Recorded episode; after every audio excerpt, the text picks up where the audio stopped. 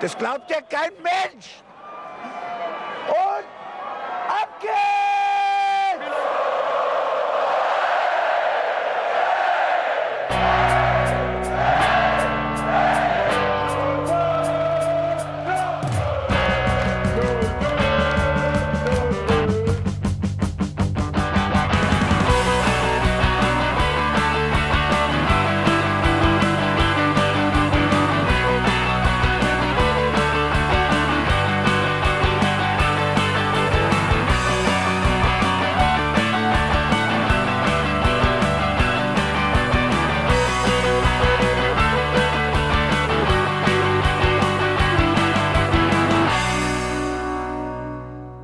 Hallo und herzlich willkommen zum Hinterhofsänger-Talk, eurem Fußballmanager 2020. Und ich bin hier die Spielleiterin, aber natürlich habe ich mir nur die talentiertesten Spieler eingeladen. Der Buddy ist am Start. Hallöchen. Und der Berz ist auch hier. Gute. Und für Sie am Mikro, die Moderatorin dieses Podcasts, einschüchtern schön, fachkompetent, bestens vorbereitet, Felicitas Boos. Applaus, Applaus, Applaus, Applaus, Applaus. Kennt ihr noch eine zweite Felicitas-Bus, von der ich noch nichts weiß? Nein, auf gar keinen Fall. Du bist wesentlich besser als die andere Felicitas Boos, die ich kenne. Deswegen gibt es keine zweite, weil das jeder weiß. Ja, und deswegen lässt man das sein. Aber du bist übrigens sehr, sehr fertig. Warum bist du sehr, sehr fertig? Ich äh, lerne aktuell für meine Prüfungen, für meine Semesterabschlussprüfungen und äh, es geht aktuell ums Pilgern im Mittelalter und ich kann die Worte konstantinische Grabes, äh, ich kann es schon nicht mehr aussprechen. Es, Leute, ich bin heute irgendwann an dem Punkt angekommen, wo sich meine sieben Jahre Latinum in der großen Erkenntnis zusammengeballt haben, dass ich mir dachte, Basilika ist vielleicht Nominativ Plural, Neutrum, aber was ist denn das Singular, was denn der Singulativ, äh, Nominativ dazu? Ah ja, Basilikum.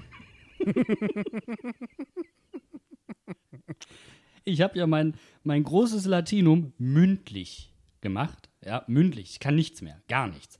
Aber ich hatte dann eine Note, die fand ich nicht sehr gerecht. Und ich hatte so einen tollen Lateinlehrer, der auch übrigens immer so typisch Korthose, Sandale, weiße Socken und so, der auch immer rohe Tomaten gegessen hat am Stück. Und die hat immer so. Und er hatte mir eine ungerechtfertigte Note gegeben, wie ich fand. Und das habe ich äh, laut kundgetan. Und dann hat er gesagt, okay, Herr Bude, dann übersetzen Sie an der Tafel einen Text. Und ich habe diesen Text angefangen zu übersetzen und dann hing ich an einem Wort und es kam nicht und es kam nicht und es kam nicht. Und einer meiner Kollegen von hinten so, die Ente, die Ente. Und ich so ganz laut, ah, klar, die Ente. Und mein Lateinlehrer so, boah, hast du Scheißfreund.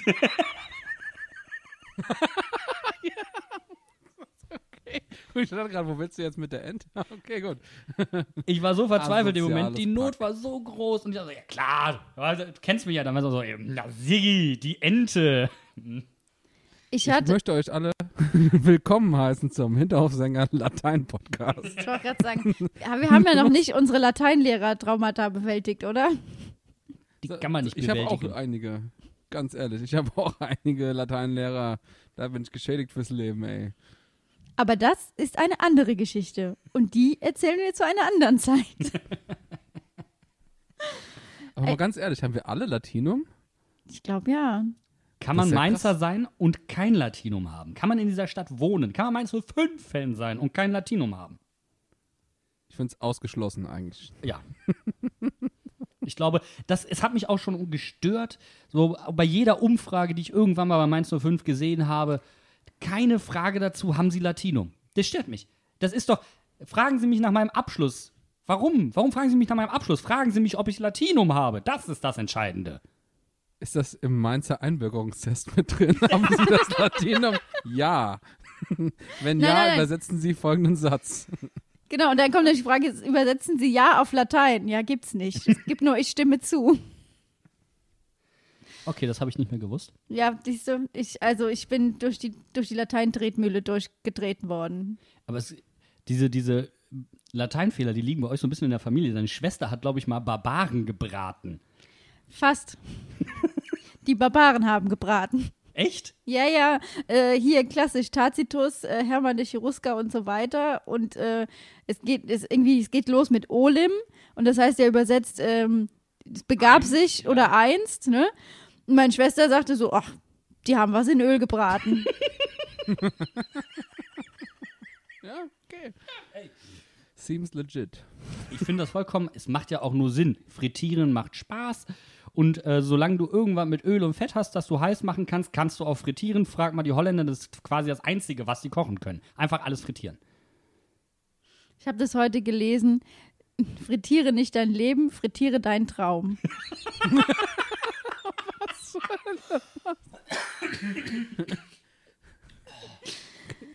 Kommen wir damit dann jetzt zu heißem Spielermaterial? Ich habe auch gerade überlegt, wir machen jetzt einfach, wir machen das jetzt auch wie die Römer. Wir planen einen Feldzug von hinten nach vorne durchs Mainzer äh, Spielfeld, durch den Mainzer Kader. Damit hätten wir mehr Taktik, als die Mannschaft in dieser Saison gezeigt hat. Gut, Leute, kommen wir jetzt mal in medias res. Ah! Nein. Boom, Mic Drop.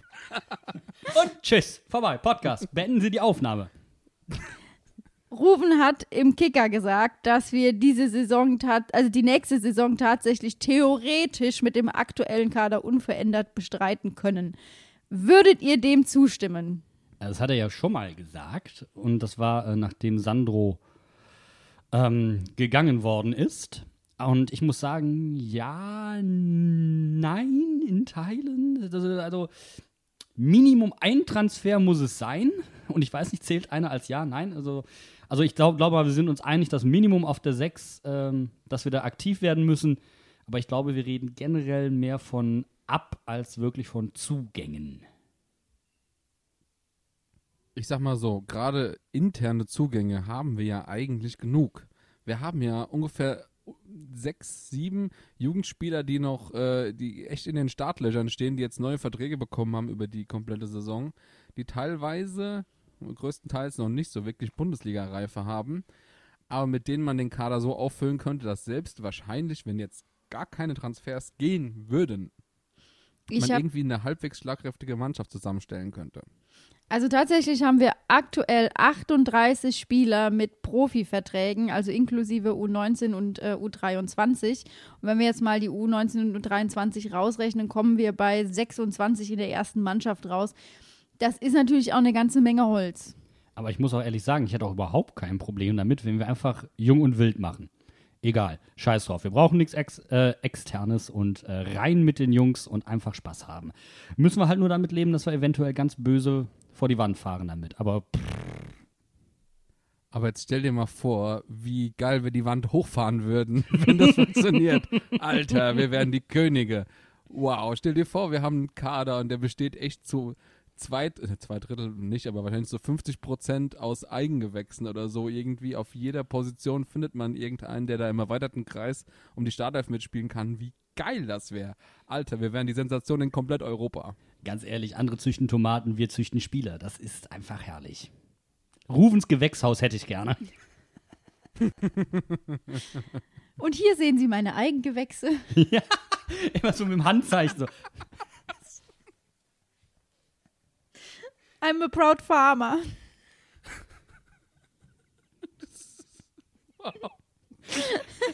Farmboy Rufen, weißt du, ich mit so, mit so einem schönen Hut in so Latzhöschen und so.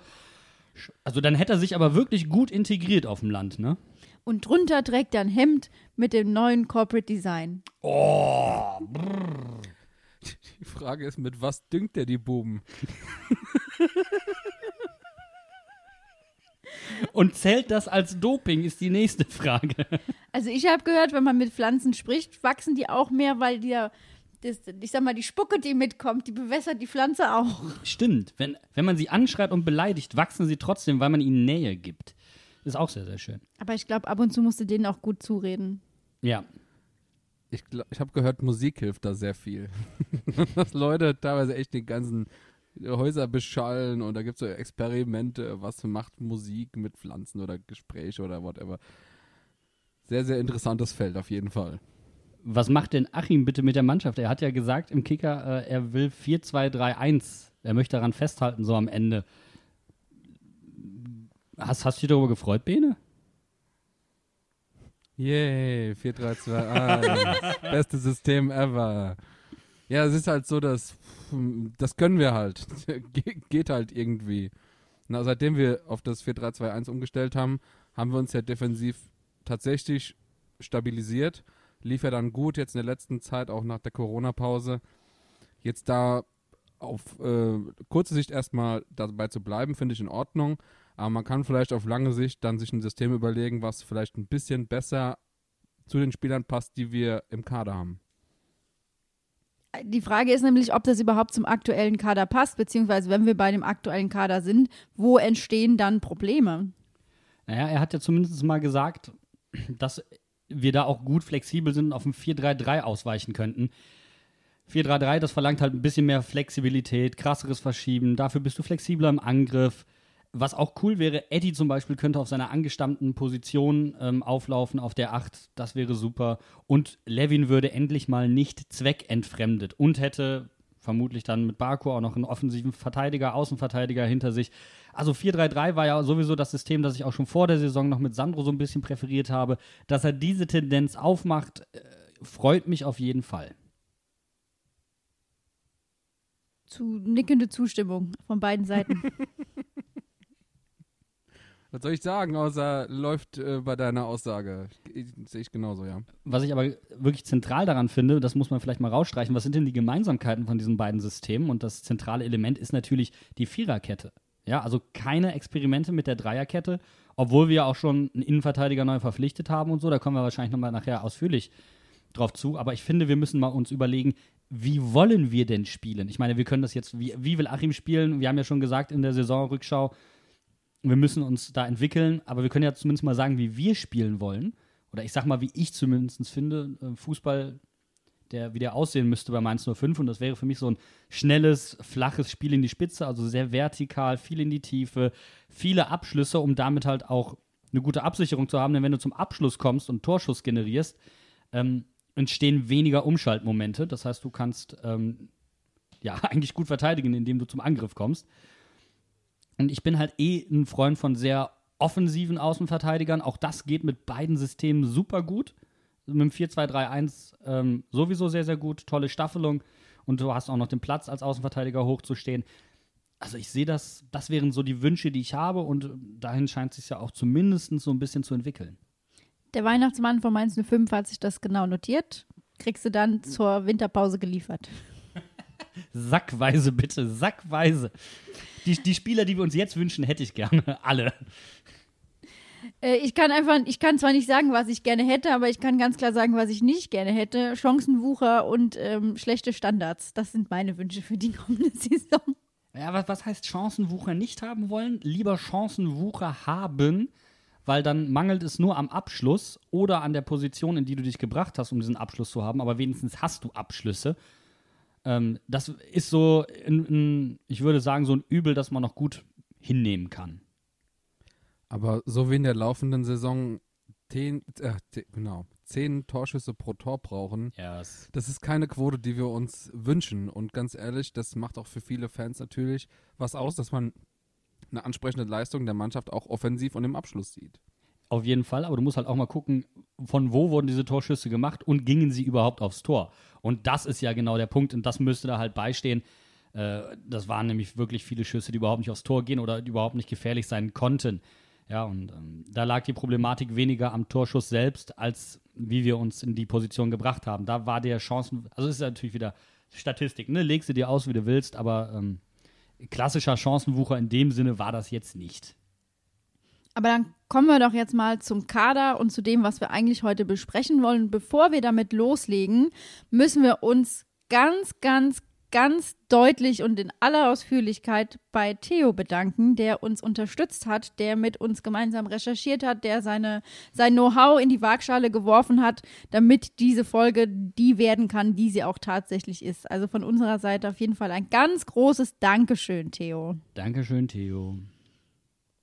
Merci, es war ein wunderschöner Abend, den wir zusammen verbracht haben.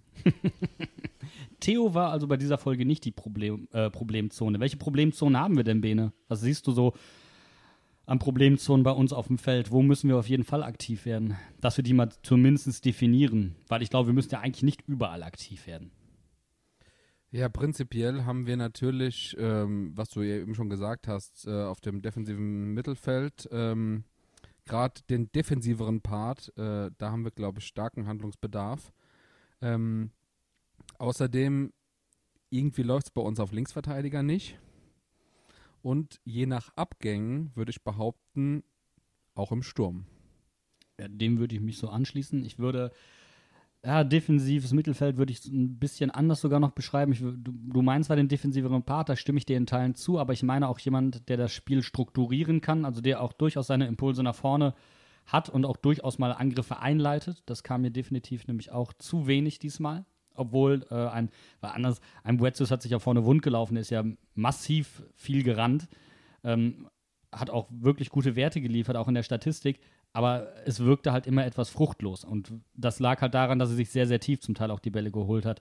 Und obwohl er defensiv ja auch sehr, sehr stark ist, deswegen plädiere ich zum Beispiel dafür, dass wir diesen defensiven Part nicht zu defensiv sehen, sondern lieber als Spielgestalter sehen. Wenn wir das jetzt einfach mal als, sag ich mal, To-Do-Liste aufstellen, müssen wir auch ganz klar sagen, dass natürlich auch eine Position gibt, auf der wir überhaupt keine Probleme haben, wo wir eher ein Luxusproblem haben. Und das sind natürlich unsere beiden Super-Torhüter mit Zentner und Müller. Und ich glaube, da ist fest davon auszugehen, dass uns einer verlässt. Aber wenn ihr euch wünschen dürftet, wer bleibt, wer steht denn im Tor nächste Saison? Ich habe ja gerade schon mal beschrieben, wie ich meinen Fußball so ein bisschen sehe, den Mainz 05 spielen sollte. Dazu gehört aber auch weniger lange Bälle. Und ähm, das sehe, wir haben zwar wirklich gute Werte auch gehabt, um die zweiten Bälle mal zu erobern, aber die Spieleröffnung war immer schon so ein bisschen unser Problem und deswegen plädiere ich für Müller, weil er der spielstärkere der beiden Torhüter ist, trotzdem sehr gute Leistungen gezeigt hat und weil er jünger ist. Und die Vertragslaufzeit der beiden ist gleich lang ungefähr, deswegen also wenn, dann würde ich mir Müller wünschen, wenn ich ganz ehrlich sein müsste. Bei mir ist das tatsächlich so ein zweischneidiges Schwert. Ich mag Flo Müller irgendwie lieber als Robin Sentner. Ich kann nicht sagen, warum. Ähm, vielleicht, weil ähm, Flo Müller halt auch damals, als er Stammtorwart wurde, eigentlich noch so jung war, äh, dass ich ihn immer so als Riesentalent im Kopf habe und Robin Sentner war halt die ganze Zeit eher so in der Reihe dahinter. Robin Zentner hat natürlich persönlich seine Stärken. Der ist einfach ein Riesenhalt für diese Mannschaft. Emotional, der zeigt auf dem Platz, was er kann. Also äh, in, durch das gesprochene Wort, sage ich mal, der feuert seine Jungs von hinten richtig an. Ist auf der Linie Weltklasse, hat halt so ein bisschen Probleme beim Rauslaufen. Das haben wir, glaube ich, auch in den letzten äh, Saisonen auch so ein bisschen gesehen. Was natürlich immer ein bisschen bei beiden Torhütern das Problem ist, dass sie halt unfassbar verletzungsanfällig sind. Eigentlich wäre es mir am liebsten, wenn wir mit beiden in die Saison gehen, aber das wäre irgendwie verschwendete Kunst so ein bisschen, muss ich ganz ehrlich sagen. Ganz ehrlich, beide Fortfin-Damen rein. Scheiß drauf. Also ich bin auch eigentlich für Flo Müller und würde mich auch immer für ihn aussprechen. Ich muss aber ganz ehrlich sagen, er hat sich natürlich auch in der Corona-Zeit meiner Meinung nach persönlich ins Ausgeschossen und äh, ganz klar gefordert, dass er die Nummer eins werden soll. Das zu einem Zeitpunkt, wo Robin Zentner verletzt war, wo also klar war, dass er die Nummer eins ist. Und wenn wir jetzt mal sagen, wir gucken auf eine Corona-Saison mit weniger Einnahmen, dann kriegen wir natürlich für Flo Müller wahrscheinlich auch mehr Geld. Also wenn Flo Müller die Zähne auseinander macht, hoffe ich immer, dass Essen reinkommt und dass er nichts sagt, wenn ich ganz ehrlich bin. Also der muss definitiv auch an seinem Auftreten noch ein bisschen feilen und üben, weil eigentlich ist er ja überhaupt kein unsympathischer Typ. Aber diese Aussage ging mir schon ziemlich auf den Wecker, auch zu dem Zeitpunkt. Mal davon abgesehen, dass er zu dem Zeitpunkt die Eins war, weil es, naja klar, weil Zentner verletzt war. Aber im Abstiegskampf sowas zu fordern, Digga, komm mal klar. Ich finde es sogar tatsächlich sogar ein bisschen faszinierend, dass Flo Müllers Name aktuell in der ganzen Torwart-Karussell-Diskussion so ein bisschen fehlt, weil ich behaupte, er ist talentierter als 90 Prozent der Torhüter auf dem deutschen Markt, würde ich behaupten. Und äh, dazu noch 22 Jahre erst alt. Also größeres Potenzial kannst du ja eigentlich gar nicht haben. Er ist besser als ein gewisser Nübel. Und das auf jeden Fall. Und da haben wir wenn wir dann noch anfangen, darüber zu sprechen, was er mit dem Ball am Fuß macht im Vergleich zu Nübel, dann werden wir hier nicht mehr fertig. Aber wir reden jetzt mal nur von den Leistungen, die er im 16er zeigt. Das ist ja schon um Längen besser. Und du hast recht, damals seine Premiere, ich glaube, es war gegen den HSV, wo er eingewechselt wurde. Und was hat er gemacht? Elf Meter gehalten und bum, bum, bum, bum, bum, bum, bum. Und ich dachte mir, Alter, und das ist unser zweiter Torwart. Das ist einfach krank. Vor allem das, die Elfmeter, die du ansprichst. Der, der Junge hat einfach drei oder vier von sieben Elfmetern gehalten. Wie unfassbar. Was eine geile Quote. Also es ist echt. Das ist halt ein Spieler, den du, das ist ein Unterschiedsspieler einfach. Es ist einfach jemand, der, der in so einer Situation, wo du ein sicheres Tor hast, sei mal ein 80-prozentiges Tor, der einfach da den, den Unterschied ausmachen kann. Und das finde ich nicht zu stark äh, zu werten eigentlich. Also ich denke, wir haben ganz gut dargelegt, was für Robin, was für Flo sprechen würde. Wir lassen es einfach überraschen, was die Saison bringt. Aber ähm, das war es dann auch schon mit den Luxusproblemen bei Mainz 05. Ähm, vor den Torhütern steht unsere Innenverteidigung. Wir hatten natürlich die Saison ein Duo mit Niakate und Saint-Just, die sich eingegroovt haben, die gut performt haben, die gute Arbeit geleistet haben, mit denen man auch zufrieden sein kann. Seht ihr da Handlungsbedarf? Naja, wir haben ja schon Lavallée geholt. So, und Lavallée ist relativ spannend, weil er einen linken Fuß hat. Das heißt, für mich ist er der Backup für Musa, aber er hat in der Jugend halt auch linker Verteidiger gespielt, also durchaus auch ein Backup beispielsweise für Mwene oder für Brosi, wenn sie auf links spielen. Oder, was wir natürlich nicht ausschließen können, der tatsächliche Plan für den linken Verteidiger. Was ich mir aber nicht vorstellen kann, weil ich nämlich glaube, dass Stefan Bell bei uns keine Zukunft mehr hat. Ja, die Innenverteidigung, ich muss ganz ehrlich sagen, ist im Grunde auch neben der Torwartposition aktuell so ein bisschen unser Prunkstück. Da haben wir zwei Spieler, die extrem sicher sind, gestandene Bundesliga-Profis und die nicht wirklich in Frage äh, zu stellen sind. Die in ihrer Abstimmung gut zusammen funktionieren, die sich jetzt echt auch mal so eingespielt haben, wie sie es eigentlich sollten. Und in der ersten Reihe sehe ich überhaupt keinen Handlungsbedarf, aber leider in der zweiten Reihe da wird es dann ein bisschen kritisch. Zu 100 Prozent. Und man muss auch sagen, die Fehler, die die erste Reihe gemacht hat, aber da muss man auch Haki ein Stück weit in Schutz nehmen, weil wenn du unsicher bist, keine Spielpraxis hast, diese ganzen Fehler resultierten zumeist aus den Unzulänglichkeiten auf der 6. Und äh, du siehst halt jedes Mal bescheuert aus, wenn die Jungs vor dir wieder mal absolute Grütze machen. Und doof gelaufen, da findest du dann halt auch in der zweiten Reihe, wenn du unsicher bist, keinen wirklichen Spielfluss.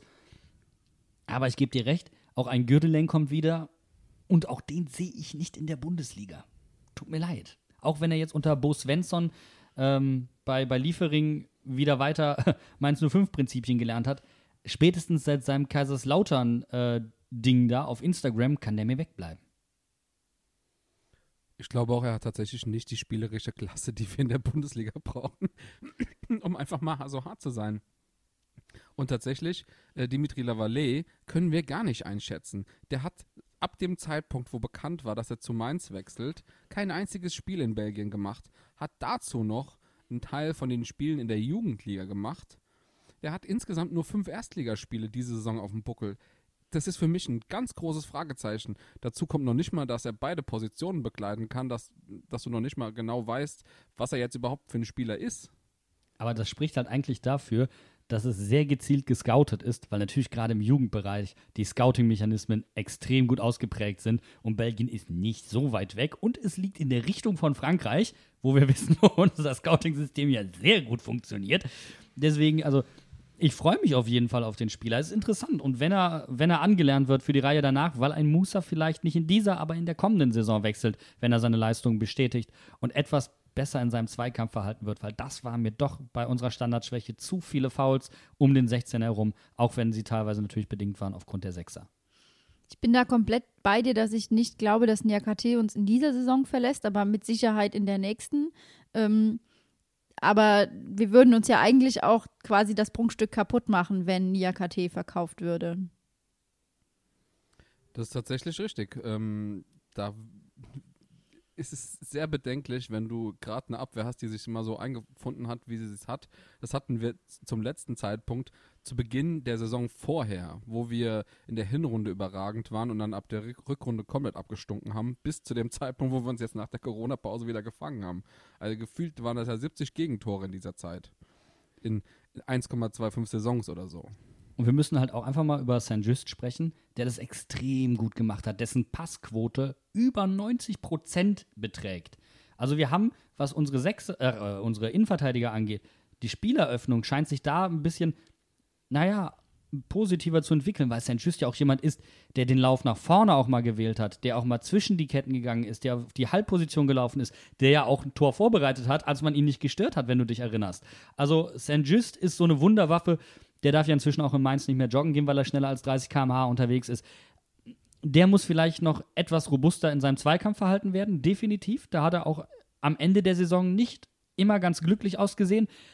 Aber die beiden ergänzen sich eigentlich gut. Das, was Musa zu viel hat, hat St. Just zu wenig und das, was St. Just zu viel hat, hat Musa zu wenig. Also das gleicht sich aus und das tariert sich ein, weil es beide auch noch junge Jungs sind. Junge Jungs. Ja, klar, junge Jungs. Junge Jungs. Jetzt haben wir natürlich einen äh, ziemlich zentralen Punkt erreicht. Wir haben im Grunde, wir hatten in der ersten Reihe gute Leute und dahinter haben wir Hack, Gürlein, Lavallée und das war's, oder? Ja, also Moment, jetzt ich mal Bell, auf meine Liste gucken.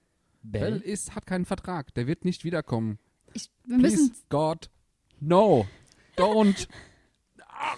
ich glaube, wir müssen das einfach mal in der Ausführlichkeit betonen, dass wir nicht davon ausgehen, dass Stefan Bell eine Vertragsverlängerung bekommt. Rufen hat ja gesagt, wenn man sich ähm, einig werden kann, dann können Verträge verlängert werden. Aber ich glaube, diese Ansage ging mehr in Richtung Daniel Prosinski, denn in Richtung Stefan Bell. Auch da, dieses Interview, zu welchem Zeitpunkt, in welcher Art und Weise, ging gar nicht.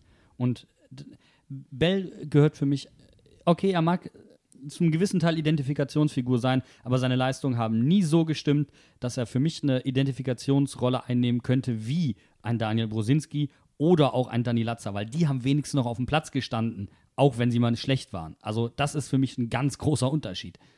Im Grunde über Jahre.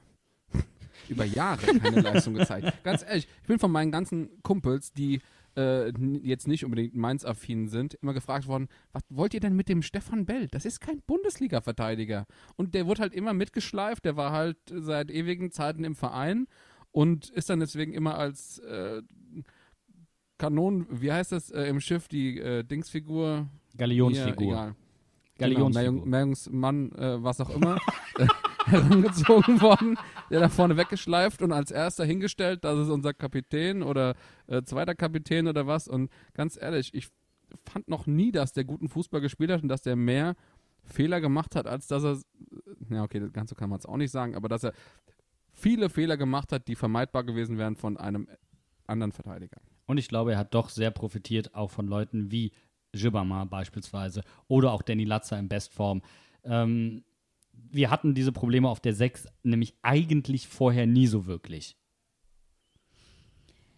Wir sagen jetzt einfach mal, Lavallée ist für uns eine kleine Blackbox. Da müssen wir einfach gucken, was sich entwickelt. Wir gehen davon aus, dass Stefan Bell uns verlässt. Wenn wir jetzt die zweite Reihe noch ein bisschen aufstocken wollen, könnte man ja einfach mal einen Namen in den Raum werfen, der jetzt aus der zweiten Liga abgestiegen ist, mit Kevin Ehlers, der bei Dynamo Dresden aktuell noch unter Vertrag ist.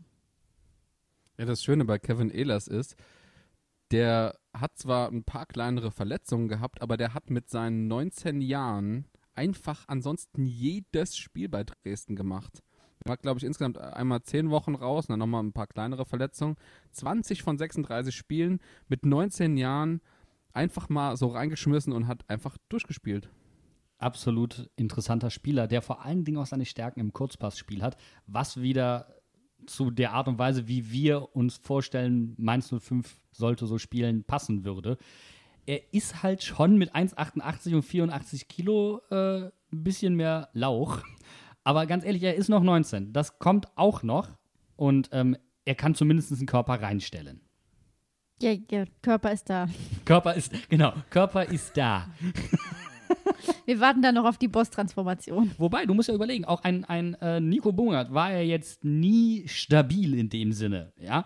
Aber mit seinen dünnen Beinchen hat er halt wunderbar unten die zwei Kämpfe gewonnen. Ja, und wenn, wenn äh, ja, Kevin Ehlers auch so ein Spieler ist, nehme ich safe. Ganz genau. Aber äh, wisst ihr, wer auch abgestiegen ist, wenn man, wenn man äh, sich aneignen könnte, sogar ein Abwehrchef, ein aktueller, Kahn Eihahn von Düsseldorf. Ja, sehr interessanter Spieler. Kommt ja eigentlich aus der hervorragenden Nachwuchsschule von Schalke 04. Ähm, total spannend. Ich habe mich immer gefragt, was der in Düsseldorf will. Was wollte der in Düsseldorf? Der muss einfach erstmal richtig Fastnacht feiern in Mainz. Ja, Ich glaube, das würde der auch tun. Das ist kein Kind von Traurigkeit, der gute Mann. Und jemand, der auf jeden Fall Erstliga-Erfahrung hat, also wenn man da doch lieber jemand Konstantes haben möchte, wobei ich da sagen würde, dafür sind unsere jetzigen Innenverteidiger zu gut, um Kan Ayan hinten dran zu stellen.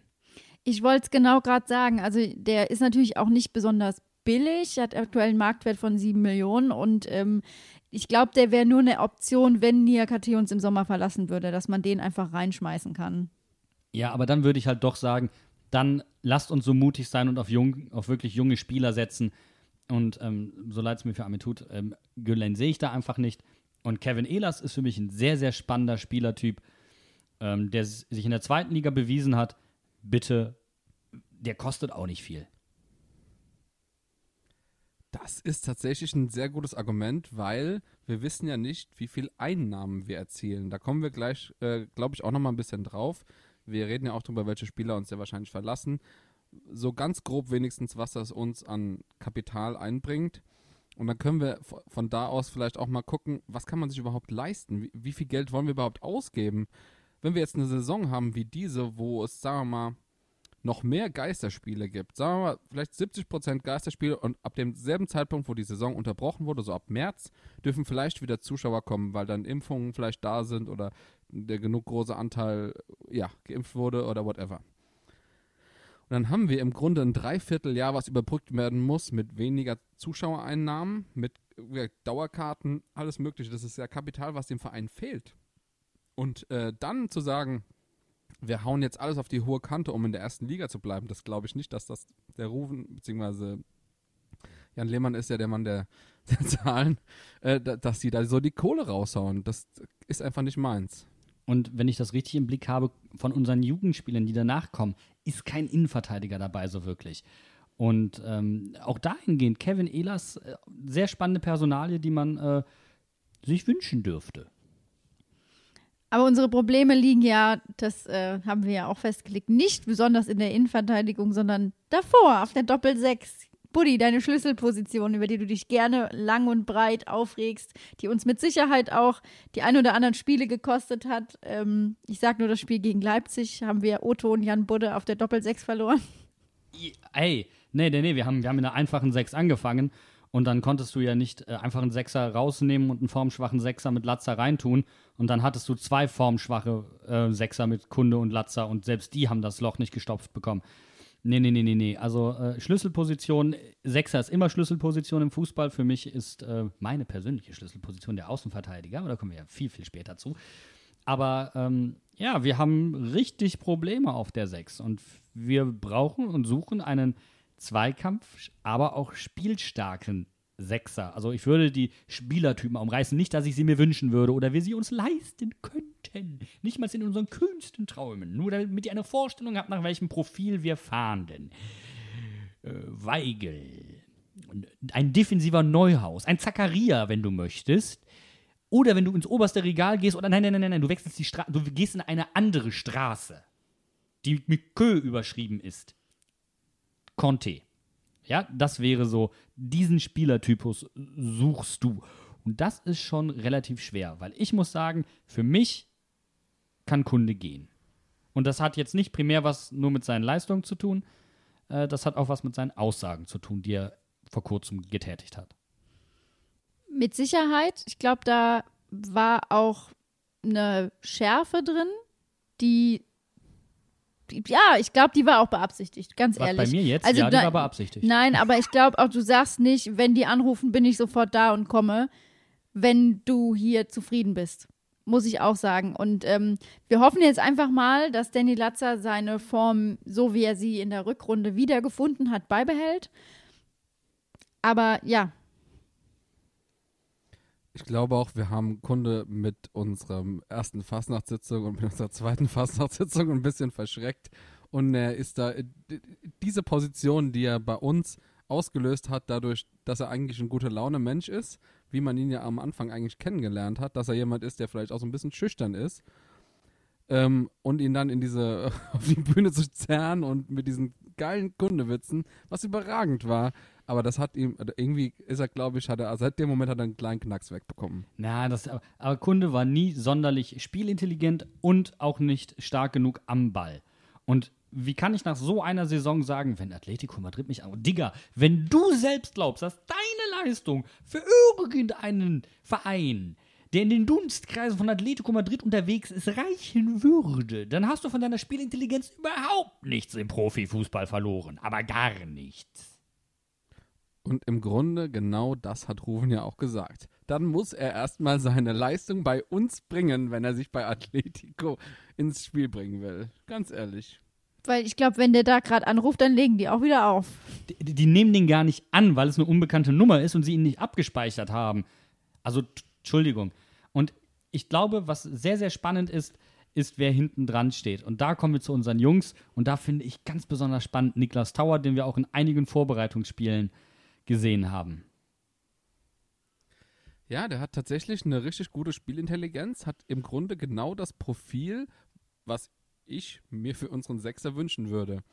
Jemand, der im defensiven Mittelfeld beheimatet ist, auf, im zentralen Mittelfeld auch spielen kann, könnte wahrscheinlich auch auf die 8 ausweichen, aber eben auch auf die Innenverteidigerpositionen. Und das ist genau der Spielertyp, den wir in Gibbermann verloren haben. Du willst Niklas Tauer in der Innenverteidigung sehen. Er hat schon Innenverteidigung gespielt und da nicht mal schlecht. Also dementsprechend, ich sag nur, er kann Innenverteidiger spielen. Das ist das, das Spielprofil. Und das glaube ich, das passt ganz gut.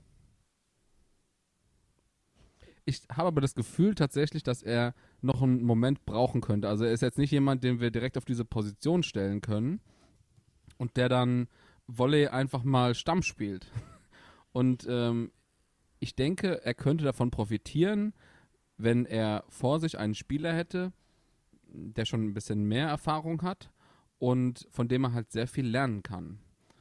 Dass, äh, dass Niklas Tauer in der ersten Mannschaft mittrainieren darf, das wissen wir ja eigentlich. Das ist jetzt mit allen Jungprofis, die einen Vertrag unterschrieben haben, so.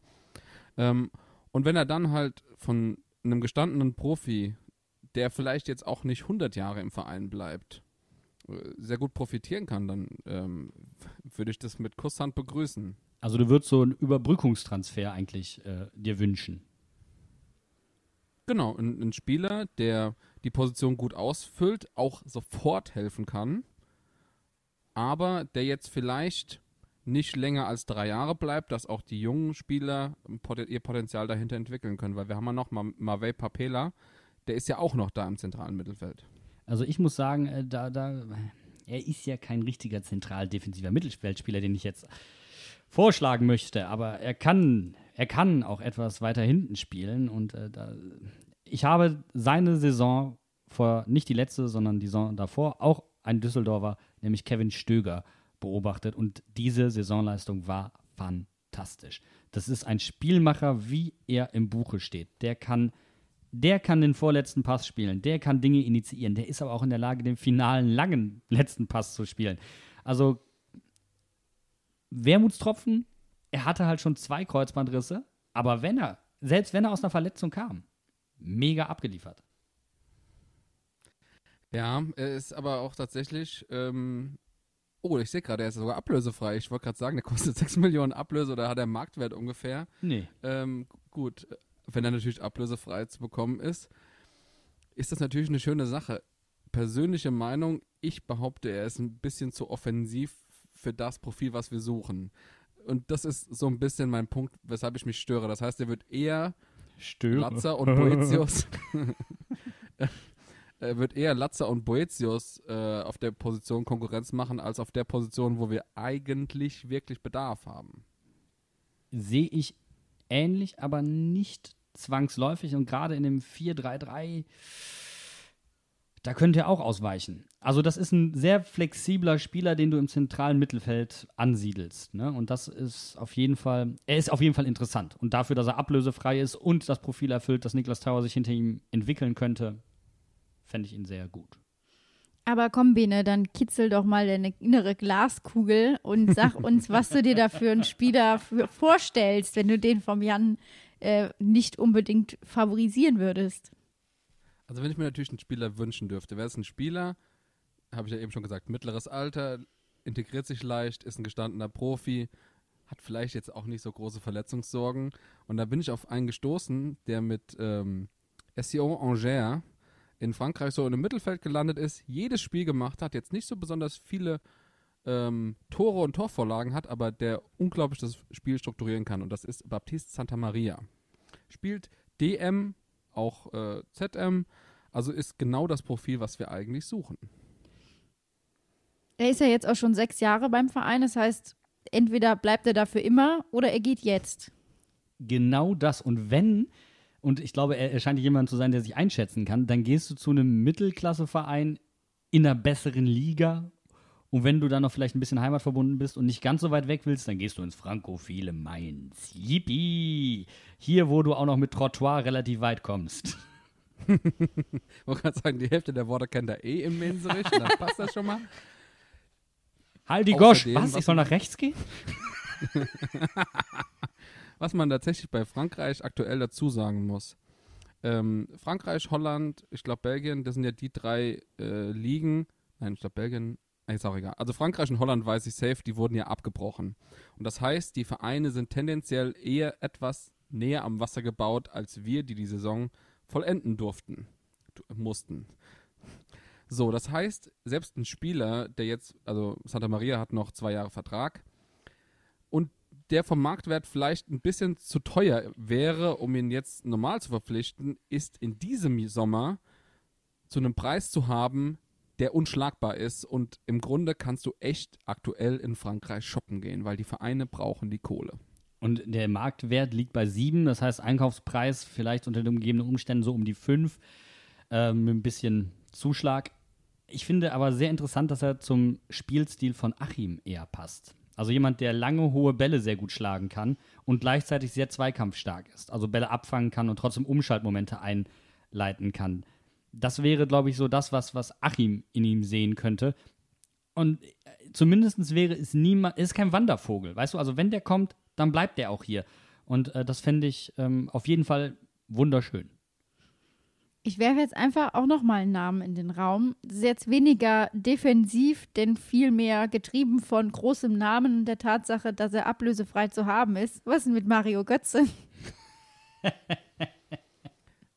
Darf ich, darf ich dazu sagen, dass ich das genau das gleiche Argument gerne äh, bringen möchte wie bei Kevin Stöger? Viel zu offensiv. Ist zwar eigentlich ein überragender Spieler, kostet aber erstens zu viel Gehalt, springt wahrscheinlich jegliche Vorstellung. Ähm, und ganz ehrlich, ich habe das Gefühl, er hat nie diesen Ruhm, den er damals bei der WM äh, durch dieses Tor bekommen hat, durch dieses goldene Tor, durch das wir Weltmeister wurden. Das hat er einfach nicht überwunden. Das ist einfach so eine so ein mentaler Blockade in dem sein Kopf und ich glaube, seitdem läuft alles einfach nicht mehr so rund. Und ich glaube, das ist das Argument, warum er tatsächlich interessant sein könnte. Weil er ist defensiver geworden. Er war früher ein klassischer Zehner, der auch nach vorne in die Offensive konnte. Hängende Neun und so weiter und so Geschichten. Aber das ist er nicht mehr. Ihm fehlt diese Spritzigkeit, die, die er da braucht. Aber er ist jemand, der zum Beispiel dafür bekannt ist, dass er eher zu viel trainiert als zu wenig. In einer Mannschaft, wo wir manchmal das Gefühl haben, da ist eine zu große Hang-Loose-Mentalität, die ähm, vielleicht jemanden braucht, der vorne weggeht. Die wissen, oh, der hat ein WM-Tor geschossen, das entscheidende WM-Tor. Ja, da höre ich mal zu, was der zu sagen hat. Also so auch so Kategorie von der, von der Ausstrahlung her wie René Adler so ein bisschen.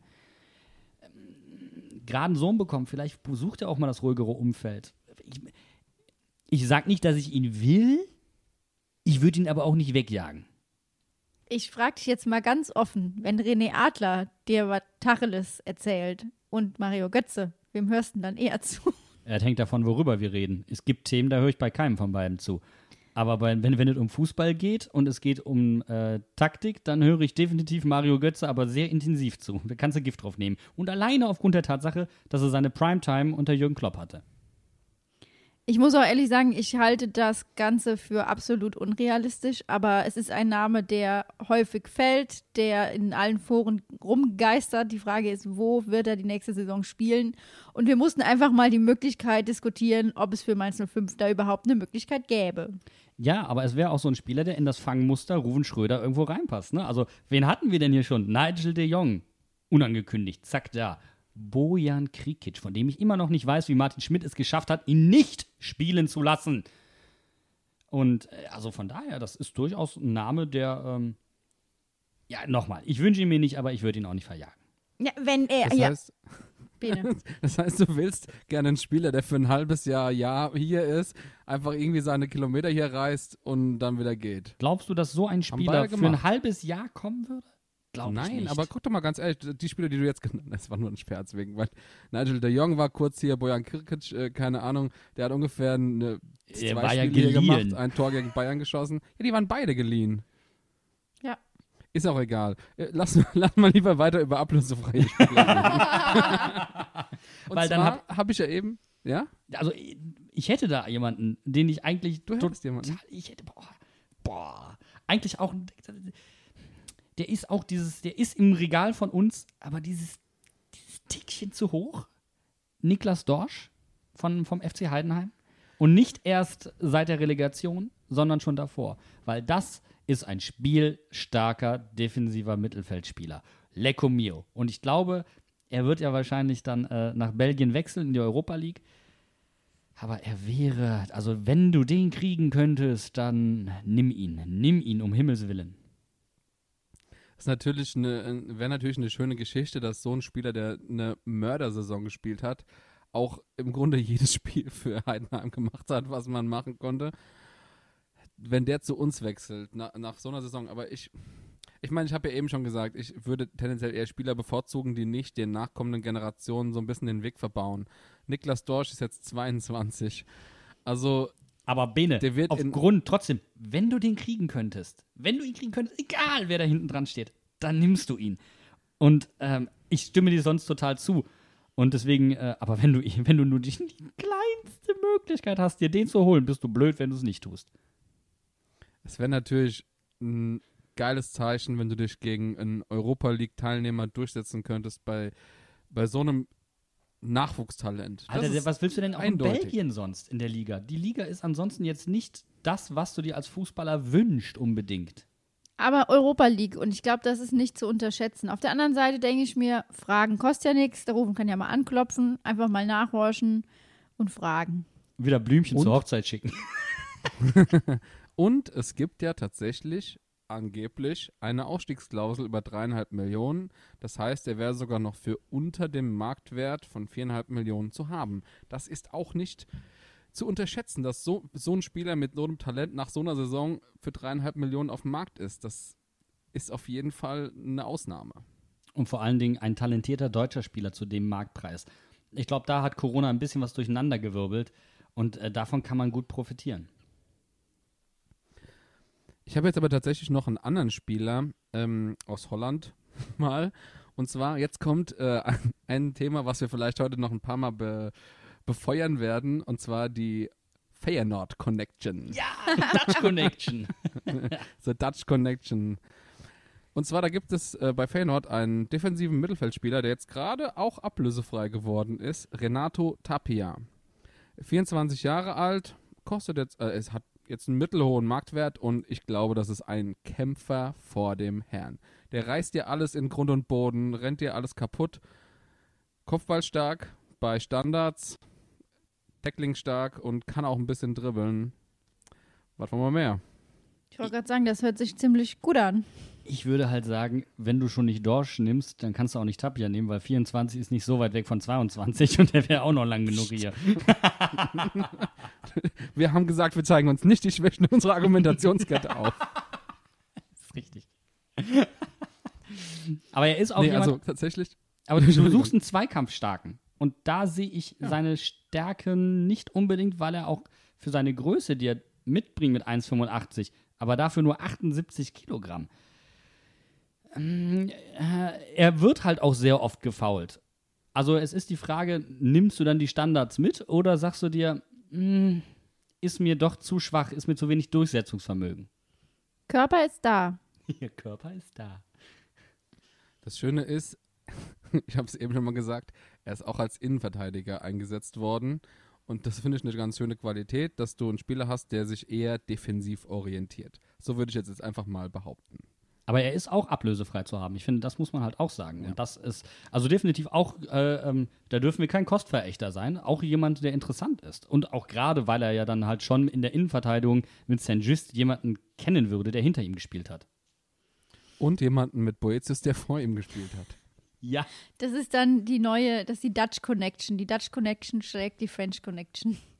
Ist das die da da Dutch-Achse? Da, wobei er selbst ist ein Peruaner, also er ist nur, nur auf dem Papier Holländer. Dann sind wir ganz kurz vor hier. Und da kannst du wirklich nicht mit den Statussymbolen angeben bei dem Marktwert der Spieler.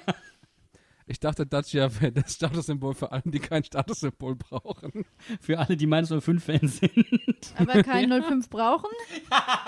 oh. Das war gemein. Ich würde sagen, wir haben jetzt einige Namen in den Raum geworfen. Ähm, aber ich finde, das Quartett ist noch nicht komplett, weil wir haben noch nicht über mögliche Rückholaktionen gesprochen und da geht es mir im Besonderen um einen Spieler, nämlich Johannes Geis.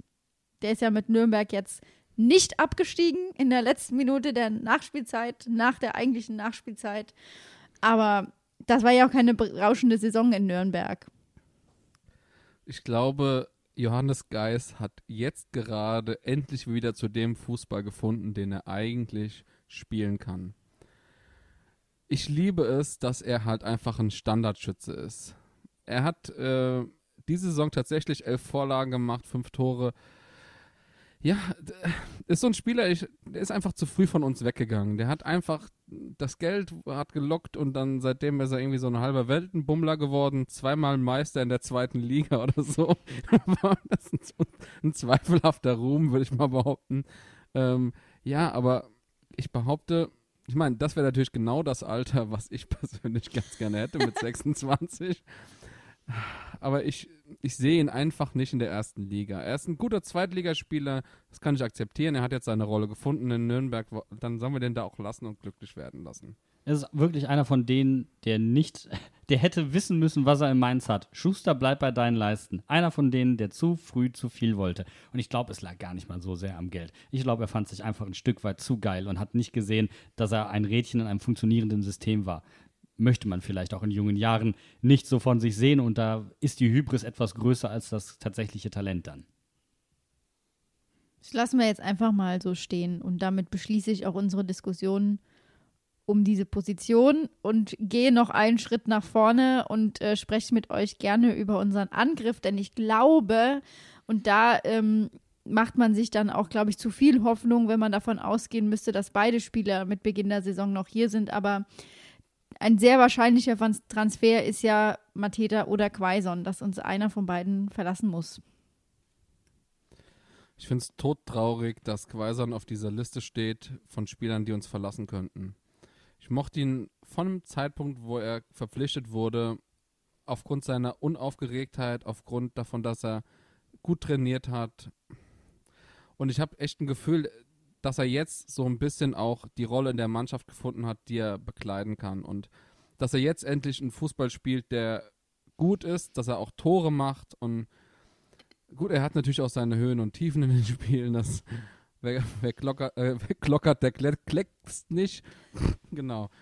Ähm, ja, ich fände es wirklich schade, wenn Quaison uns verlässt. Mateta habe ich jetzt persönlich aktuell nicht so einen großen Vertrag mit.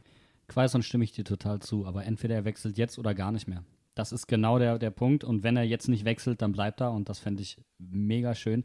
Und vor allen Dingen, weil er für mich der wertvollere Spieler ist im Vergleich zu Mateta. Und gerade Matetas Auftreten rundherum um den Platz in seiner Verletzungszeit, was man hier so alles, ja, through the grapevines in Mainz gehört hat, äh, war nicht sonderlich berauschend, sagen wir es mal so. Hunde, Autos und der ganze Firlefanz.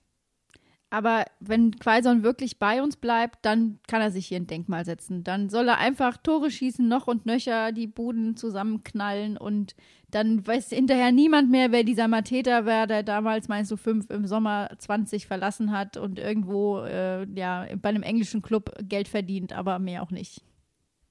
Und das Geile ist ja bei Quaison, du sagst, er kann sich ein Denkmal setzen. Er ist aktuell auf Platz 3 oder 4 von der ewigen Bundesliga-Torjägerliste mit 25 äh, Toren oder sowas, 29 braucht er.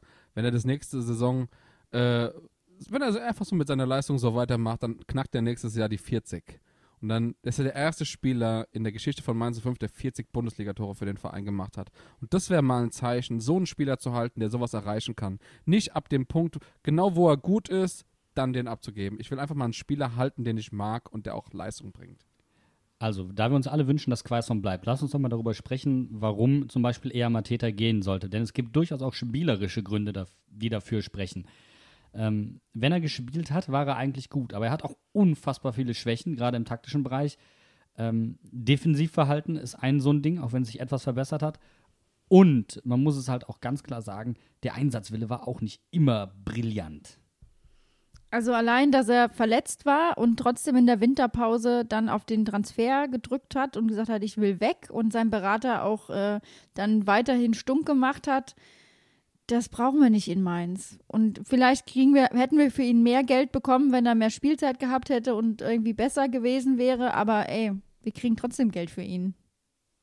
Ich habe tatsächlich gedacht, jetzt so nach der Saison, wenn wir doch einfach in der Winterpause verkauft hätten. Viel geleistet hat er nicht mehr, er hat noch zwei Tore oder so geschossen.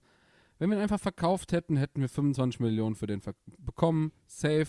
Das wäre äh, Money in the Bank. Alles gut. Und auch noch eine große Schwäche. Er rennt oft ins Abseits. Also wenn er läuft, dann läuft er häufig falsch und damit läuft er dann fast schon wieder zu viel, was ihn auch wieder abfuckt und was ihn dann offensichtlich runterzieht. Und dabei ist es eigentlich so ein positiver Typ, der so mitreißend sein kann.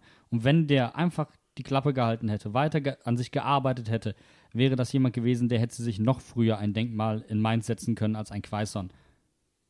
Weil man muss ja auch ganz sagen, die Spielfreude und die Spritzigkeit, die er versprüht hat, weshalb wir uns ja auch eigentlich alle gefreut haben, dass er bei Mainz ist, die war ja da. Aber ich äh, breche jetzt einfach mal eine Lanze dafür, dass er im Winter nicht verkauft wurde. Stellt euch jetzt einfach mal vor, in der Situation im Winter wäre Mateta verkauft worden. Das, sorry Leute, das war nicht drin. Sehe ich genauso. Wir hätten es gehasst. Wir ja. hätten es gehasst, dass er verkauft wurde. Aus der jetzigen Perspektive wäre das so geil gewesen. Also wäre wirklich ohne Mist. Stell dir vor, der Verein hat in der Situation, bevor eine Katastrophe auftritt, eine Finanzspritze von 25 Millionen. Alter, damit hätten wir, da hätte keiner von den Spielern irgendwelches Gehalt abtreten müssen. Ganz das ehrlich, Thema fassen wir jetzt nicht an. Egal. Dann ich wollen wir nämlich nur. alle kein, abgeben. Da hätte auch kein Mitarbeiter in Kurzarbeit gehen müssen. Okay? Das wäre dann, die wären alle von Mateta bezahlt worden. Das wäre doch auch schön gewesen. Aber dann stellen wir doch eigentlich die viel dringendere Frage, wenn uns einer der beiden verlässt, wer wäre denn ein potenzieller Zuwachs, der diese Lücke schließen könnte? Bene First. Ja, ich meine, im Grunde müssen wir als erstes über einen Spieler reden, der diese Saison schon in unserem Kader war und der auch gehandelt wird als jemand, der wiederkommen könnte, nämlich Taiwo Avonii. Ist natürlich jetzt nicht direkt ein Mateta-Ersatz, muss man einfach mal so sagen. Hat in der Zeit, wo er wirklich bei uns gut war, eher auf Außen gespielt und war nicht der Zielspieler in der Mitte äh, oder als zweiter Stürmer. Ähm, hat natürlich auch in der Saison jetzt nicht so viele gute Spiele gemacht, sondern erst in der Corona-Pause, wo er sich tatsächlich durch seine Trainingsleistungen und äh, alles wirklich hervorgetan hat. Seine Interpretation seiner Position, wie weit er sich die Bälle teilweise hinten geholt hat, was er nach vorne initiiert hat, war auch für Quaison so Gold wert. Und wie flexibel wir mit ihm im Angriff wurden, ist für mich definitiv ein Argument, auf Taiwo Avonii zu setzen. Und ich hatte niemals gedacht, dass ich das nach der Leistung in der Hinrunde mal sagen werde. Und seine Entwicklung, die er gemacht hat, Wahnsinn. Aber ihn nochmal auszuleihen, macht für mich keinen Sinn, wenn du Mateta gleichzeitig abgibst. Denn für mich brauchst du einen eigenen Stürmer, den du hast und keinen, der jemand anderem eigentlich gehört ich sage jetzt einfach mal, Rufen hat gesagt, die Tür steht offen. Es ist prinzipiell möglich. Ähm, jetzt wissen wir natürlich nicht, Laie oder nicht. Wen könnte man denn als Spieler verpflichten, dass man, wie du das jetzt forderst, einen festen Stürmer vorne drin hat, der ein echter Ersatz wäre? Und der vielleicht wieder niemandem eine Position wegnimmt, weil ich meine, auch da haben wir Jugendspieler hinten dran. Auch ein Johnny Burker darf man da, glaube ich, noch mit zurechnen, die durchaus in der Lage sind, auch in diesen Sphären zu spielen. Vor allem haben wir ja noch nicht nur Burkhardt, wir haben ja auch noch Marlon Mustafa hinten dran, der jetzt auch ganz frisch einen Profivertrag bekommen hat. Wir haben Erkan Eybil, der zwar eigentlich eher ein bisschen defensiver spielt, aber der auch im Sturm spielen kann. Also ähm, wir müssen halt schon sagen, dass es bei den Jungs gerade wohl an der Körperlichkeit fehlt. Die müssen sich an diesen Herrenbereich, und das ist ein großer Sprung, ein sehr großer Sprung. Stefan Hofmann hat bei uns noch gesagt im Interview, ähm, Abel muss auf jeden Fall an, seiner, an seinem Körper arbeiten. Die sind zwar von, von, von ihrem Kopf her und von ihrem Leistungsvermögen, sind die auf jeden Fall Profiniveau, aber es geht darum, was sie körperlich leisten können. Und ähm, da brauchst du für mich auf jeden Fall jemanden, der erstmal da ist und Leistung bringt. Ich kitzel euch schon die ganze Zeit und ihr her, hier tanzt hier um den heißen Brei herum. Jetzt haut doch mal auf die Kacke, jetzt haut doch mal auf den Tisch und nennt mir mal einen Namen.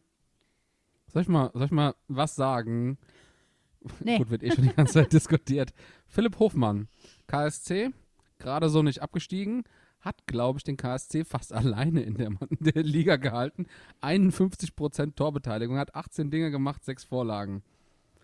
27 Jahre alt, das heißt, er ist jetzt vielleicht auch keine Jahrhunderte bei uns im Verein, könnte aber in einem Alter sein, wo er auch bei uns in Rente geht. Und das finde ich eigentlich auch einen ganz schönen Gedanken, mal keinen Wandervogel einzustellen, sondern jemanden, der Potenzial hat, da zu bleiben, ein Alter, dass er auch den Jugendspielern, ich sage es immer wieder, ein bisschen was mitgeben kann.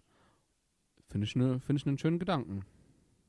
Auf jeden Fall ein spannender Spieler, Stärken im Kopfball, sehr guter Abschluss, hat ordentlich Scorer-Punkte gesammelt und ist vor allen Dingen einer, der mitspielt. Also äh, für mich so ein bisschen der Kompromiss von dem, was Avonii und was äh, Mateta eigentlich mitbringen. Und deswegen auf jeden Fall ein Kandidat, der da stehen muss, vor allen Dingen aufgrund seines niedrigen Marktwerts, der unter einer Million liegt. Ich wollte gerade sagen, sein Marktwert liegt bei 800.000. Ähm, es wäre so ein Florian Niederlechner-Transfer, oder? Könnte man irgendwie so ein bisschen annehmen. Ich glaube, Florian Niederlechner war noch, noch ein bisschen jünger, als er zu uns gekommen ist. Immer so mit 23, 24. Aber von dem Spielniveau, was er in der Saison vorher geleistet hat, auf jeden Fall sehr stark vergleichbar mit Florian Niederlechner. Ich habe tatsächlich einen Spieler, der äh, in eine ähnliche Richtung geht, allerdings den Tick älter ist. Ähm, und der vielleicht auch nur für eine Saison da ist. Und ähm, die Jungs so ein bisschen anlernt und dann vielleicht noch ein bisschen härter anlernt. Außerdem muss er nicht mehr umziehen. Ist nebenan. Hier, rüber über den Rhein. Manuel Schäffler bei Wien Wiesbaden. Der ist der zweitbeste Scorer in der zweiten Bundesliga, obwohl Wien Wiesbaden abgestiegen ist. Und es sind nicht alle Scorerpunkte im letzten Spiel, das ja ziemlich wild war, mit, ich glaube, elf Toren insgesamt. Die sind nicht alle da erzielt worden. Also der hat konstant über die Saison genetzt. Vor allem, wenn wir jetzt mal sagen, das wäre ja fast ein besserer Transfer, als Adam es in der letzten ja. Saison gewesen ist. Also da muss ich nämlich auch sagen, da haben wir jetzt noch gar nicht drüber gesprochen, aber ich hoffe einfach, dass Adam uns, uns verlässt. Und natürlich wäre Scheffler dann ein Transfer, wo man sagt, haben wir letzte Saison gemacht, um eine Lücke zu schließen, machen wir diese Saison wieder, in der Hoffnung, dass die Jungs was lernen. Vor allem auch ein Spieler, der tatsächlich einen guten Abschluss hat, der aber auch ablegen kann und defensiv auch mitarbeitet, ist im Grunde genau dasselbe Profil wie Adam. Nur, dass er halt in der Saison, bevor er zu uns gekommen wäre, halt tatsächlich auch was getroffen hat. Also der ist nicht, ist ein ewiger Chancentod. Das, ich, ich finde jetzt einfach einen schönen Gedanken, auch ein, ein, Spieler, der jetzt so einen goldenen Herbst hat, einfach nochmal in die erste Liga zu holen und ein, einfach nochmal so ein kleines Geschenk zu machen und dann das auch einfach, dass er uns dieses Geschenk wieder entgegenbringen kann. Sagen wir, er hat was getroffen. Alter, was getroffen?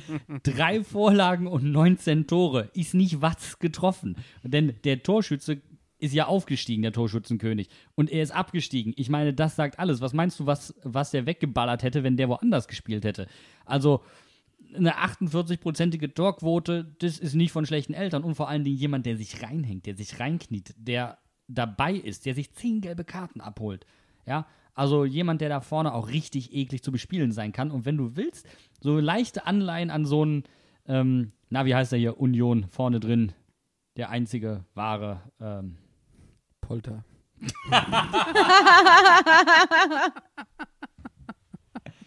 es geht Richtung Andrösen, ich weiß es nur nicht mehr. Und dann schnuppert der auch noch gute Rheinhessen-Luft und nicht das, was man da in Wiesbaden so durch die Lunge gepumpt bekommt. Ist auf jeden Fall, glaube ich, eine gute äh, Möglichkeit. Ja. Ich habe tatsächlich noch jemand anders auf dem Zettel. Und zwar, wir haben gerade über Leute äh, geredet, die oft gescored haben. Wenn man jetzt mal sich so im europäischen Umland äh, umguckt, da gibt es jemand, der bei einem relativ unscheinbaren Verein spielt und einfach ein Top 5 Torschütze in Europa ist. Und zwar, das ist Sean Weismann vom Wolfsberger AC. Das ist kein unscheinbarer Verein. Den Zahn Okay. ziehe ich dir jetzt sofort. Die haben Gladbach in Gladbach so böse rasiert, dass die danach, ich glaube, die haben die Haut direkt mit abgezogen. Das war so übel. Die haben die skalpiert, wenn du willst. Und sie haben sie düpiert. Ganz viel Irt haben sie mit denen gemacht. Alles, was dir auf Irt einfällt, haben die mit denen gemacht. Und äh, also Wolfsberg, sehr interessant, also auch so ein Club mit einer sehr klaren Spielidee. Und schon weiß man, yamsi, yamsi, yummy, yummy. Er will auf jeden Fall auch laut seines Trainers nach Deutschland. Jetzt ist natürlich die Frage, ob Mainz 05 da ein Club ist, den er anpeilt. ich sag, wahrscheinlich äh, peilt er eher eine Nummer größer. Auch wenn ich glaube, ich meine, er ist 24 Jahre alt. Wenn er jetzt so eine Form hat, da kann er sich tatsächlich nochmal einen mittelständigen Club leisten, wo er so geliebt werden wird wie nirgendwo anders in Deutschland. Ganz ehrlich, der hat, der Junge hat 45 Scorer gemacht. Was? Bene, aber du wechselst nicht von einem Europa League-Teilnehmer deutschlandnah zu einem Verein, der eher ausgibt, wir spielen gegen den Abstieg. Ich weiß nicht, ob du das tust. Also da, ich, ich könnte mir höchstens vorstellen, dass man ihm sagt, guck mal, wie der Wolfsberger AC spielt, guck mal, so wollen wir spielen, das kommt dir entgegen, hier hast du die Chance, du musst dich nicht neu einfinden, du musst dich nicht neu integrieren, das könnte funktionieren, du könntest deine Leistung hier erstmal bestätigen, weil wir müssen auch sagen, wenn der seine Leistung bei uns bestätigt, ist er auch wieder weg. So, aber jetzt pass mal auf. Hör mal zu, Was, was, haben wir denn, was haben wir denn für einen Manager? Was haben wir denn für jemanden, der eine goldene Zunge besitzt, der Leuten Sachen ins Ohr flüstert, die sie im Leben noch nie gehört haben, der das so vergoldet? Also Ganz ein ehrlich. Düngemeister mit goldener Zunge und grünen Daumen. Das ist ja ein einziger wandelnder Regenbogen, dieser Ruven. Der So. Regenruven ist das. Der Regenmacher Pass mal Ruven. auf. Jetzt pass mit der Regenmacher. Ganz ehrlich, das wäre die ruvenigste Verpflichtung ever, dass er einen Spieler, der vom halben Kontinent gejagt wird aufgrund seiner Leistung, nach Mainz lockt, ins beschauliche, schöne Mainz, wo er den nächsten Schritt machen kann. In einem Land, in der Top 5 Liga, wo er der absolute Star im Verein sein könnte. Wie geil wäre das und wie ruvenig wäre das? Und vor allen Dingen Wortspiele incoming. Ich bin nur froh, dass Nisandro Schwarz Weißmann verpflichtet hat. Schon wieder wird der weißen Westemann. Oh Gott. Wieder eine weiße Weste vollgekleckert. Sean Weißmann. Und wisst ihr, was das Schönste an dem Kerl ist? Der hat Vertragsende nächstes Jahr. Das heißt, der wird nicht mal asozial teuer sein. Das ist die letzte Chance, wo Wolfsberg den noch verkaufen kann.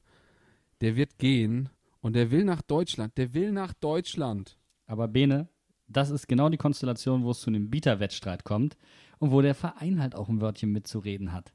Und wenn Mainz sagt, wir bieten drei Millionen und Wolfsberg sagt, Kollege, drei Millionen, das reicht nicht, bitte such, such dir was anderes, was uns mindestens mal fünf bietet. Und das wäre bei den Leistungsdaten nachvollziehbar, auch wenn der Marktwert nur bei knapp zweieinhalb liegt. Also das ist eigentlich eine klassische Konstellation für einen Bieterwettstreit, wo du als kleiner Verein nur mit Sympathie punkten kannst. Andererseits, in dieser Konstellation, wo Sean Weißmann zu uns kommt, haben wir vorher Mateta verkauft. Und ich habe zwar eben gesagt, wir wollen nicht die ganze Kohle einfach raushauen. Aber ganz ehrlich, es wäre so ein richtig klassischer, wie man ihn aus dem US-Jargon kennt, so ein richtiger Splash-Move. Ja. So ein richtiges Ausrufezeichen, wo du sagst, okay, die Mainzer, die haben keinen Bock, unten mitzuspielen. Die haben Bock, nach oben zu gehen. Die wollen was erreichen. Wir haben keinen Bock mehr auf noch eine Saisonabstiegskampf. Wir wollen das obere Tabellenfeld äh, erreichen und können dann Sean Weißmann in der nächsten Saison vielleicht auch Europa League Fußball bieten. Und vor allen Dingen stell dir mal bitte vor, du holst auch noch Niklas Dorsch dazu. Dann hast du zwei Splash-Moves und dann, wenn du dann nicht unter die Top 10 gerätst, dann hast du eigentlich ein ganz großes Statement mit deiner Transferpolitik nicht erfüllt. Uiuiuiui. Das, wäre so, das wären so krasse Verpflichtungen, die möglich sind tatsächlich. Oh, ich krieg Gänsehaut. Vor allem das, das, wie gesagt, die sind sogar möglich. Es ist ja nicht mal so super. Ich habe das Gefühl, uns fehlen nur so zwei, drei Puzzlestücke, um eine richtig überragende Mannschaft zu haben.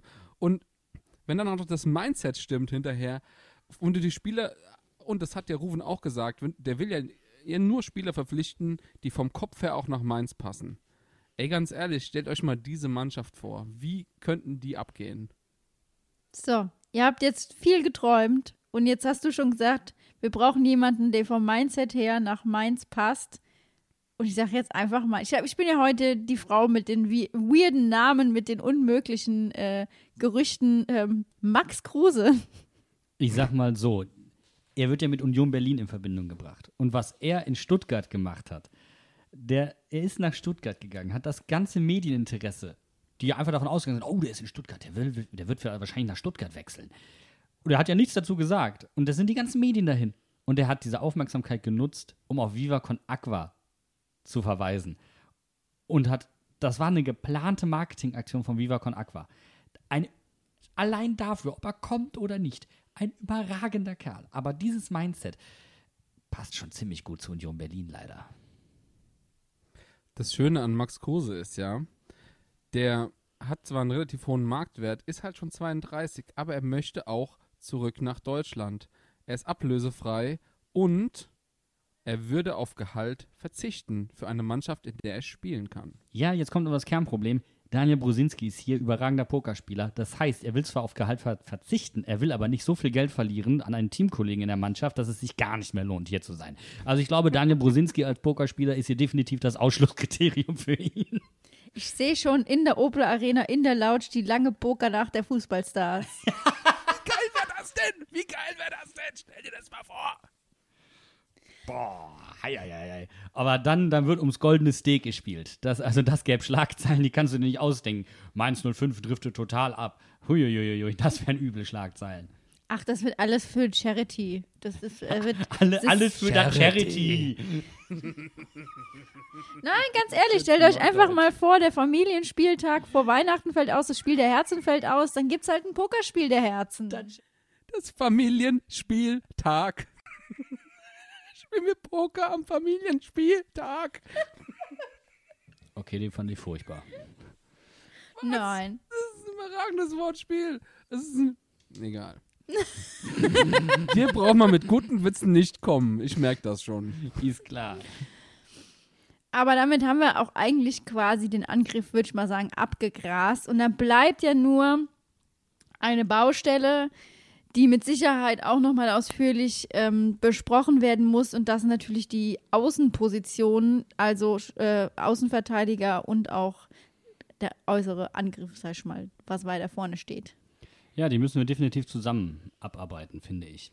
Ähm, weil wir haben ja beispielsweise, also viele wollen Levin weg haben, ihm verkaufen, was ich nicht nachvollziehen kann, weil die meisten einfach nicht verstehen, dass er zweckentfremdet wurde. Er ist kein Achter. Er ist ein Offensivspieler. Und wenn er da gespielt hat, war er überragend gut. Und das Traurige ist einfach nur, er kann Leistung bringen und die Leute sagen trotzdem, nee, nee, nee, nee, nee. Und das ist etwas, was ich niemals nachvollziehen werde. Ähm, aber zum Beispiel, deswegen finde ich, wir sind auf der rechten Außenverteidigerposition sehr gut besetzt. Sprich, Riedle Baku ist da, den will ich gar nicht mehr auf der 6 sehen. Der bleibt bitte recht, rechter Außenverteidiger. Und ich finde, wir müssen uns mehr Gedanken über den linken Verteidiger machen. Weil da hatten wir ja dann tatsächlich in der Saison mit Aaron einen Spieler, der, ich, ich sag's jetzt mal, gelinde gesagt, eine unkonstante Leistung auf den Platz gebracht hat.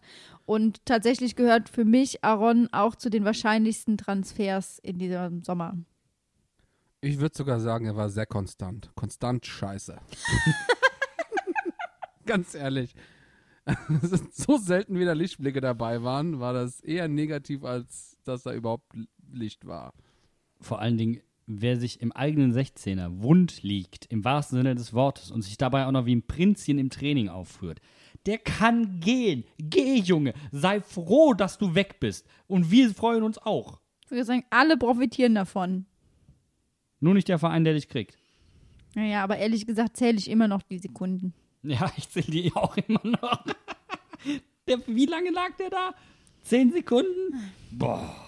Le gefühlt 15, länger als Kunde 20. beim Freistoß. Ja, das ist richtig. Oh ja. ja. Da, da kriegt Liegenschaft eine ganz neue Bedeutung. Hat der nicht gesagt. Das war ein Wortspiel.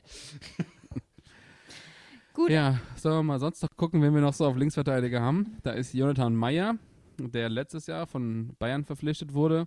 Aktuell eher so U23-Spieler.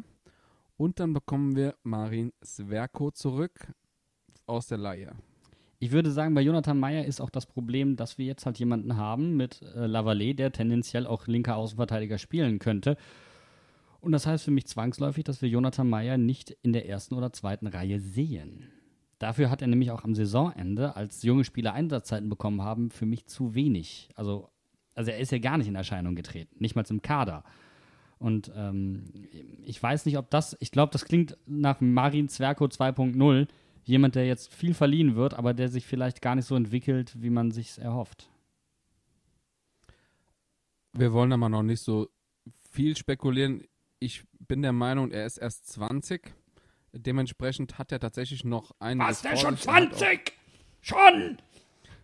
Er hat, äh, muss ich ganz ehrlich sagen, gute Anlagen von dem, was wir in den Testspielen vor der Saison gesehen richtig, haben. Ja. Da waren wir ja eigentlich relativ glücklich über ihn. Aber gut, das waren wir auch über ähm, RPG, Ronald Pierre Gabriel.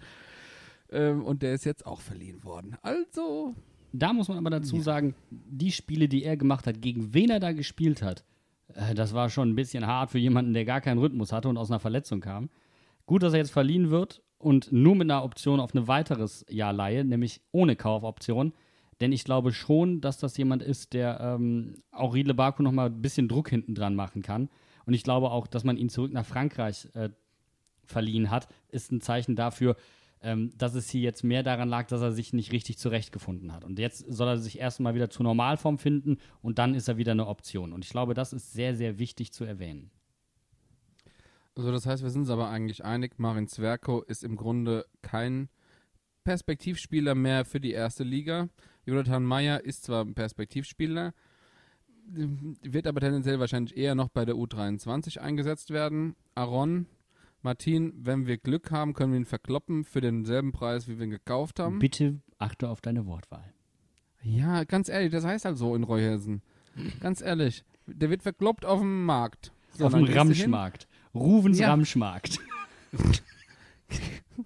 Wer hat noch nicht, wer will Ja, noch mal. Ganz ehrlich, wenn wir 10 Millionen für den kriegen, dann haben wir halbwegs die Kohle wieder raus. Dann war das ein leichtes Minusgeschäft für uns, für einen Spieler, den wir nach der Saison wahrscheinlich für 20, 25 verkauft hätten. Entweder man investiert weiter in ihn und sieht in ihm wirklich einen Perspektivspieler. Er hat ja noch Vertrag bis 2023. Ähm, und dann muss er aber massiv an seinem Mentalität und an seiner Trainingsleistung und an seinem Ausstrahlung nach außen gearbeitet werden. Weil wir wissen ja aufgrund seiner ersten Saison, was für ein guter Au- Außenverteidiger er eigentlich ist. Wenn man ihn nicht verkauft und man sagt, okay, wir investieren jetzt die Zeit, dass der Junge wieder zu den goldenen Zeiten, die er im Grunde ja, äh, der hat ja Begehrlichkeit in komplett Europa geweckt. Also wenn er zu diesen goldenen Zeiten verhältnismäßig wieder zurückkehren kann, wäre das doch ein Traum, dass wir schon im Grunde den Spieler, den wir eigentlich haben wollen, im Kader haben. Er hat halt nur jetzt einfach eine richtige Scheißsaison gehabt.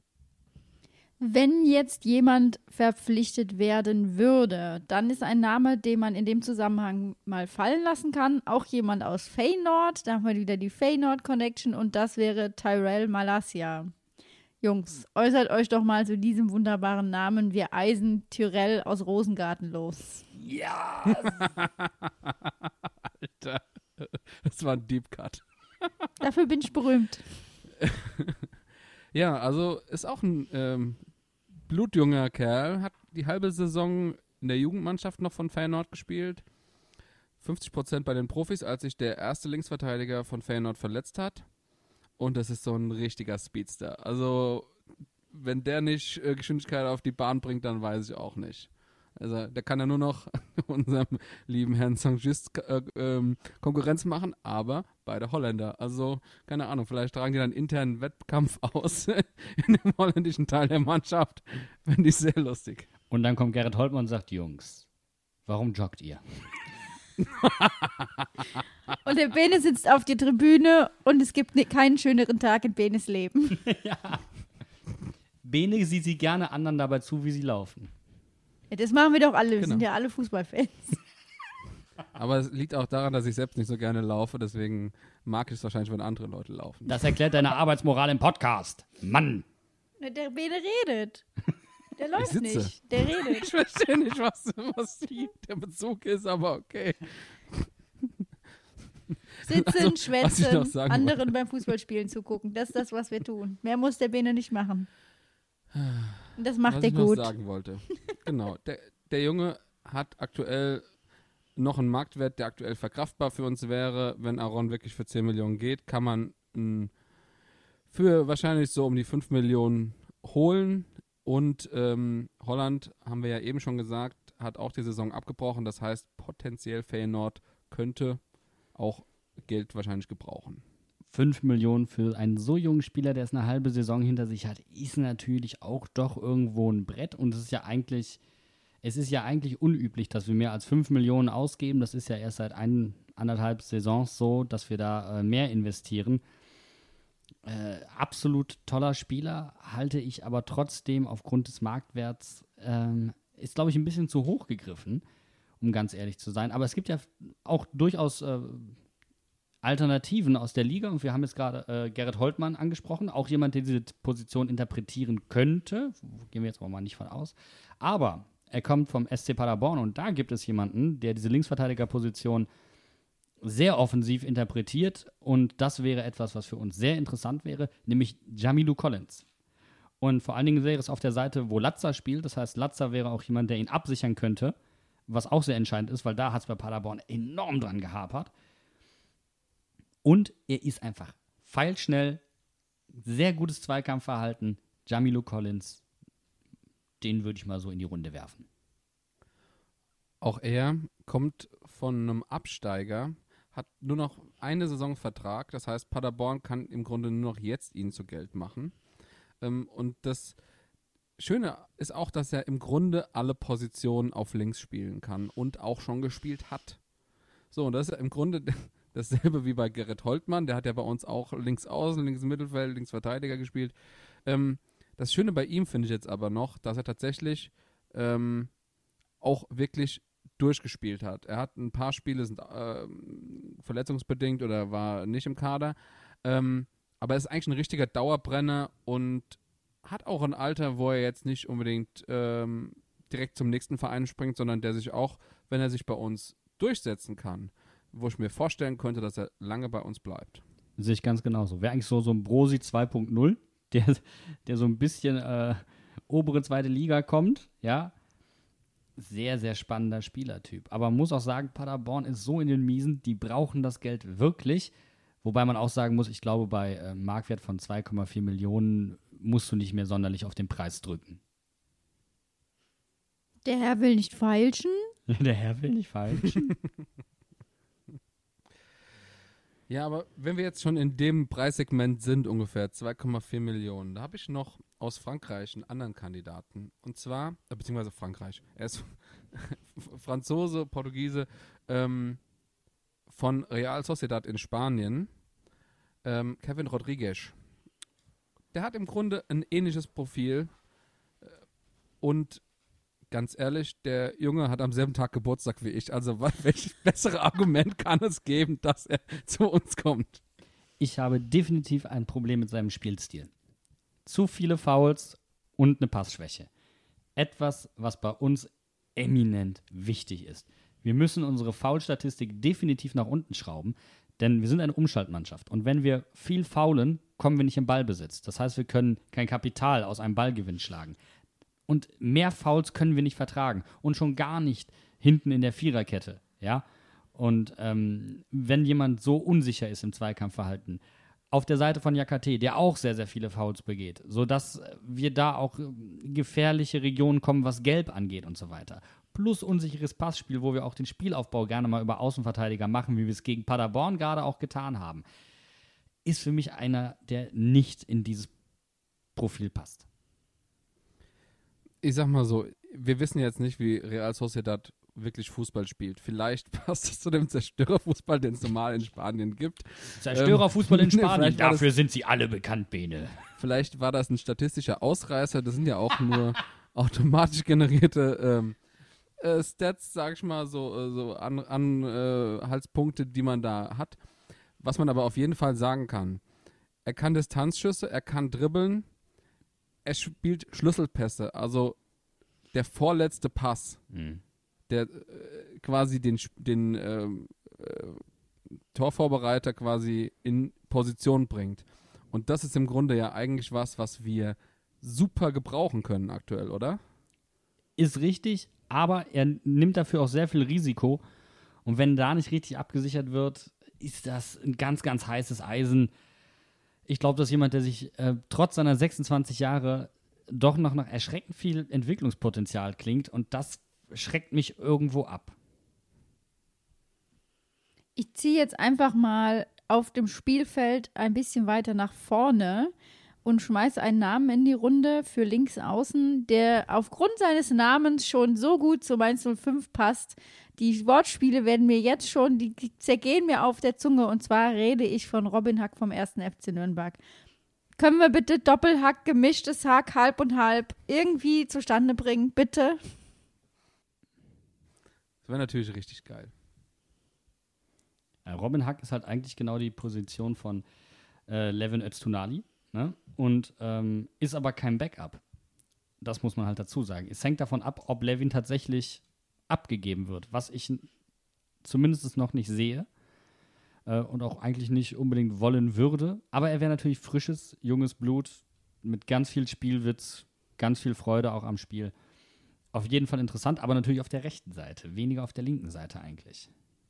Andersrum, der ist links Ach, außen. links. Entschuldigung, dann habe ich gerade einen Knoten im Kopf. Also er ist nicht auf der Levin-Position. Im Grunde ist genau das, was wir brauchen. Ein schneller Außenspieler auf der Position, wo wir keinen haben. Also falls, falls, falls Quaison Quaison. gehen sollte, zum Beispiel. Das ist dann halt auch so ein Punkt.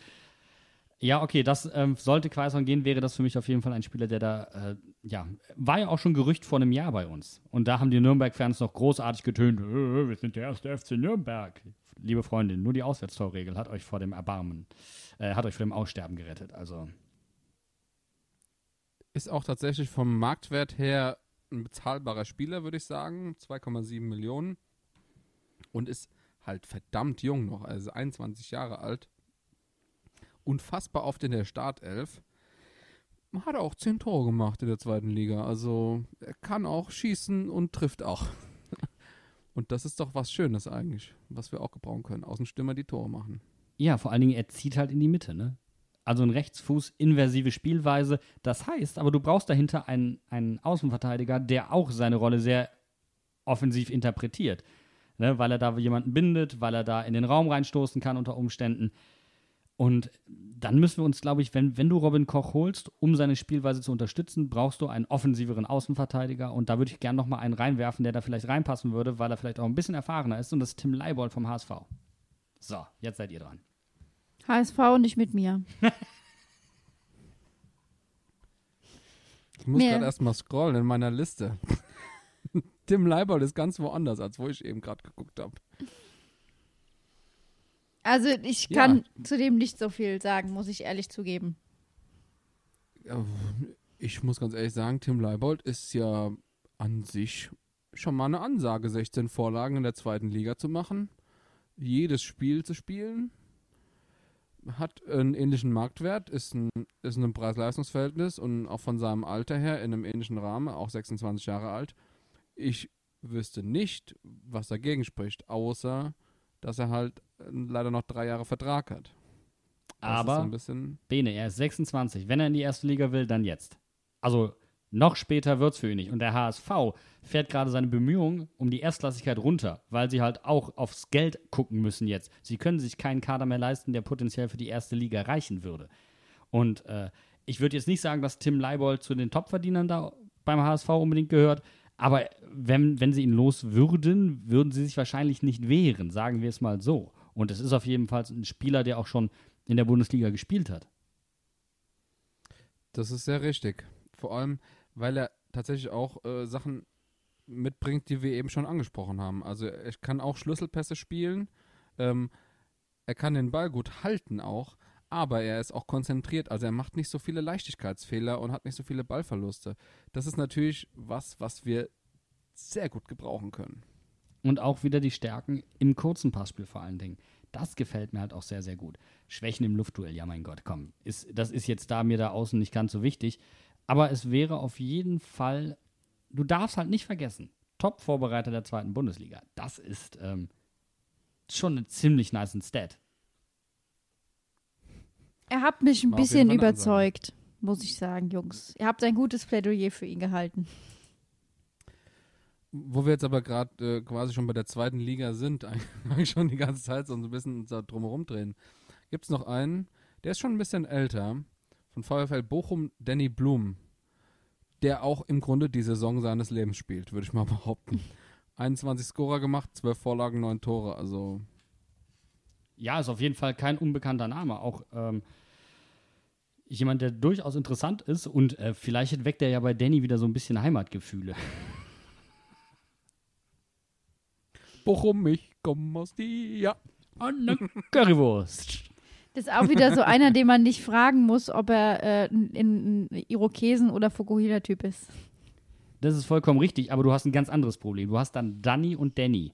Und das, das, ja, mm, wir wissen, wie sehr Danny es mag, wenn man ihn Danny nennt. Nämlich gar nicht. Dann habe ich lieber Doppelhack. Statt Doppel-Daddy. Doppelhack, alles wird aus Doppelhack gemacht. ja, wa- was halt bei was halt bei Danny Blum oder Danny Blum, wir wissen ja nicht, wie er wirklich ausgesprochen werden will. Ähm, was halt ein Problem ist, er hat tatsächlich diese Saison auch zehn Spiele verpasst ähm, aufgrund von Verletzungen und ähm, sich noch einen verletzungsanfälligen Spieler ans, ans Bein zu binden, das ist vielleicht jetzt nicht unbedingt gerade in der Position eine wirklich tolle Sache. Außerdem ist er halt schon verhältnismäßig alt. Jetzt haben wir ja eigentlich so gut wie alle Positionen durch. Wollen wir noch mal kurz zusammenfassen, wie unsere Wunsch-Startaufstellung denn dann wäre? Feuer frei, Jungs. Ich muss nämlich ehrlich sagen, in Ruven I trust und mit Achim gehe ich überall hin, außer mit den langen Bällen mit. Und ähm, ja, wir haben jetzt über viele Namen gesprochen. Vieles hat mich überzeugt, aber vieles ist für mich auch noch Glaskugel lesen. Deswegen bin ich einfach mal die neutrale Schweiz, was das betrifft. Aber ihr dürft gerne losfeuern, was ihr habt. Wir müssen halt dazu sagen, ich meine, das sind jetzt keine Empfehlungen, die man bitte kaufen sollte oder so. Ähm, das ist jetzt auch nicht unbedingt realistisch, was, was wir hier machen. Es ist halt wirklich mal einfach Fußballmanager gespielt, weil ich meine, so überschätzen können wir unsere eigene Leistung jetzt nur auch wieder nicht. Aber ich finde es auf jeden Fall mal spannend, einfach zu gucken. Und ähm, ich glaube, wir können uns, ähm, wir können sehr safe sagen, dass äh, drei Viertel der Viererkette aus dem eigenen Haus kommen und bei mir kommen sogar vier Viertel aus dem eigenen Haus und das sind Mwene, Nyakate, Saint-Just und Baku. Ich sehe die Linksverteidigerposition tatsächlich nicht im eigenen Haus. Ich, ähm, jedenfalls nicht auf Dauer. Ich habe das Gefühl, wir haben gute Leute, die auf links aushelfen können, falls der Hauptspieler auf links ausfallen sollte. Da stehe ich voll und ganz ähm, mit, gehe ich mit dir d'accord. Wir haben übrigens nicht uns darüber unterhalten, ob Philipp Mwene nicht vielleicht der Spieler ist, den wir als spielstarken Sechser sehen. Ne? Also ähm, sein, sein Auftritt damals gegen Augsburg, das war schon gruselig gut. Aber war halt auch nur ein Spiel. Ne? Aber ähm, Philipp Mwene übrigens jemand, von dem ich finde, dessen Vertrag verlängert werden muss. Ja, finde ich auch. Ja, das kann ich, kann ich mich auch anschließen. Aber ich sage jetzt einfach mal, ich behaupte, Kevin Rodriguez wird sich auf links gut einfügen, hat mit Niakate einen Partner, der selbe Sprache spricht, hat viele andere Franzosen. Außerdem müssen wir wieder einen Franzosen ähm, ausgleichen, weil wir ja unseren APG äh, verloren haben nach Brest und dementsprechend glaube ich, dass Kevin Rodriguez oder, oder aber im Grunde auch Collins. Im Grunde kannst du einen von beiden nehmen. Wir machen mit keinem von beiden was falsch. Wahrscheinlich ist Collins günstiger zu haben. Sehe ich auch so. aber Und braucht weniger Eingewöhnungszeit in der Bundesliga. Ich wäre dann, wenn du schon nimmst, dann nimm Jamilu Collins in dem Fall. Ähm, lass uns auf die Doppelsechs gucken. Wir gehen jetzt einfach mal so 4-2-3-1-mäßig durch. Ähm, wir haben schon gesagt, es, es ist ein bisschen utopisch, aber Latza und Dorsch, oder? das wäre natürlich geil. Ich, ich behaupte, wir können aber, wie gesagt, Dorsch habe ich ja gesagt, es ist, er verbaut mir so ein bisschen die Zukunft von Niklas Tauer aufgrund seiner Jugend. Und ich würde ganz gerne einen etwas gestandeneren Spieler, der eben auch ein Vorbild auf der Position sein kann, äh, verpflichten. Und deswegen äh, wäre meine Wahl Baptiste Santa Maria. Dann hätten wir die Franzosen komplett ausgeglichen. Dann läuft wieder alles rund, auch wenn Mateta gehen sollte. Passt dann. Dann lass uns in die Offensive gucken, weil ich muss auch sagen, wir können sehr glücklich mit Buetius sein. Äh, toller Spieler, der auch da vorne für mich gesetzt ist auf der 10. Ähm, links hoffen wir mal, dass Quaison nicht geht. Sollte er gehen, sehe ich da Robin Koch. Aber ansonsten Quaison, Quaison, Quaison. Hack, oder? Robin Äh, Hack. Alles wird aus Hack gemacht. Hack, sag mal guten Tag. Ich sag bei, ich denke bei Hack direkt schon an Kochen. Weißt du, so weit bin ich schon. Ich sehe die ganzen Abkochsprüche, die sich bei mir im Kopf schon zusammenreimen. Oder, oder wie Sky sagen würde, was, was fehlt noch beim Kochen? Schusshack. Ja. Genau das habe ich auch gerade gedacht. Was fehlt noch in der Bolognese? Schusshack. Also, Ja, also ich muss ganz ehrlich sagen, Robin Hack, da gehe ich voll und ganz d'accord mit dir.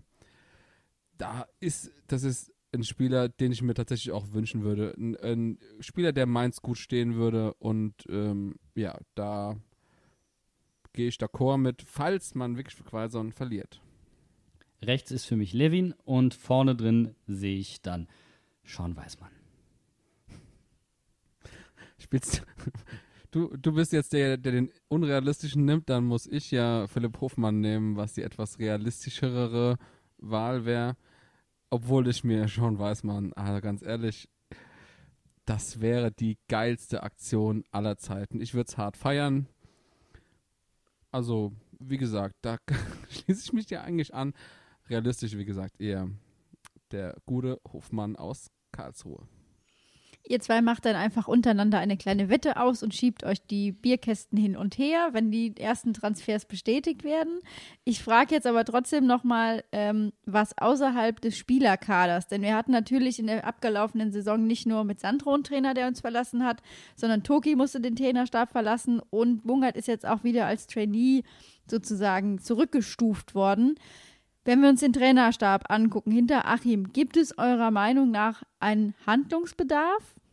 Nicht unbedingt, ähm, aber ich finde, Achim hat ja keinen eigenen Co-Trainer mitgebracht, hat er noch nie gemacht. Er und Jan Moritz Lichte müssen sich darüber klar werden, wie sie spielen wollen und das müssen sie absprechen. Und ich bin auch nie ein Fan davon, dass du zu viele Trainer hast. Aber ich finde die Verpflichtung, die wir ähm, eines Trainers im NLZ gemacht haben, viel bemerkenswerter, dass wir Jan Sievert geholt haben. Leck mich am Arsch. Ist das der Splash-Move, über den wir vorhin gesprochen haben? Ist das der Splash-Move aber im Trainerteam? Absolut. Also jemand, der Dortmund 2 unter anderem auch trainiert hat, also der auch diese Mainz-Prinzipien zwangsläufig irgendwo kennt, der dann ähm, in Huddersfield, ähm, die auch unter, diese, unter diesen Prinzipien in die Premier League aufgestiegen sind, ähm, das fortgeführt hat. Der, wenn du dir einen hättest backen können, dann hättest du dir ihn gebacken. Ein Sahnemove von Ruven und von Volker Kersting. Also äh, Chapeau Männer, das, äh, das ist beeindruckt. Das ist mal so ein Ausrufezeichen, gell? Wenn man sagt, okay, hier auf dem Trainermarkt, ähm, wir geben zwar einen Bo Svensson ab, aber ganz ehrlich, weißt du was? Wir holen uns einen anderen, der uns da auch geil reinpasst. Und das ist ein äh, Trainer, der, wie gesagt, ein Ausrufezeichen mal hinter sich macht. Absolut. Und dann kommt ja quasi noch eine Trainerverpflichtung dazu, auch wenn sie noch gar keine wirkliche Trainerverpflichtung ist, sondern für die U23 quasi ein Jahr Übergangszeit hat und ähm, aber definitiv die Trainerlaufbahn dann einschlagen wird bei Mainz 05 und es ist Fürste. Und auch das ist ein. Also, du merkst, ähm, man reagiert jetzt in Mainz darauf, dass einem da Trainer aus dem NLZ regelmäßig abspinstig gemacht wurden. Ich finde es so cool, einen Spieler zu verpflichten, der ja, Anfang 30 äh, ungefähr ist, wo du sagst, okay, der ist perspektivisch kein Spieler bei uns, er ist einfach ein Trainer. Das heißt, du, wie gesagt, du musst vorbauen, falls die Leute dir weggekauft werden. Ich finde das einen richtig geilen Move und das zeigt einfach, wie viel Plan im NLZ überhaupt herrscht. Ist das der alte Sack, der im absoluten Notfall dann nach vorne in die erste Mannschaft geht und da auf einmal anfängt zu treffen? Das wäre so gut.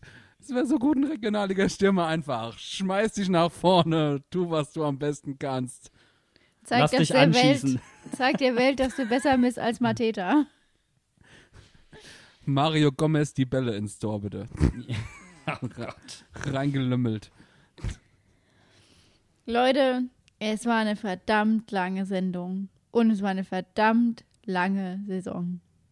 Ja, wir waren die Einzigen, die die Corona-Pause durchgeheizt haben. Wir hatten keine Pause und ich muss ehrlich sagen, Leute, ich habe euch lieb, aber ich bin auch froh, wenn ich euch jetzt eine Zeit lang mal kurz nicht sehen muss. Es war jetzt doch am Ende doch richtig viel Arbeit. Da sag ich eher, meinst du fünf, ich hab dich lieb, aber ich bin froh, wenn ich jetzt eine Zeit lang deinen Fußball nicht sehen muss. Das ist Was richtig. sich liebt, das hasst sich, oder was?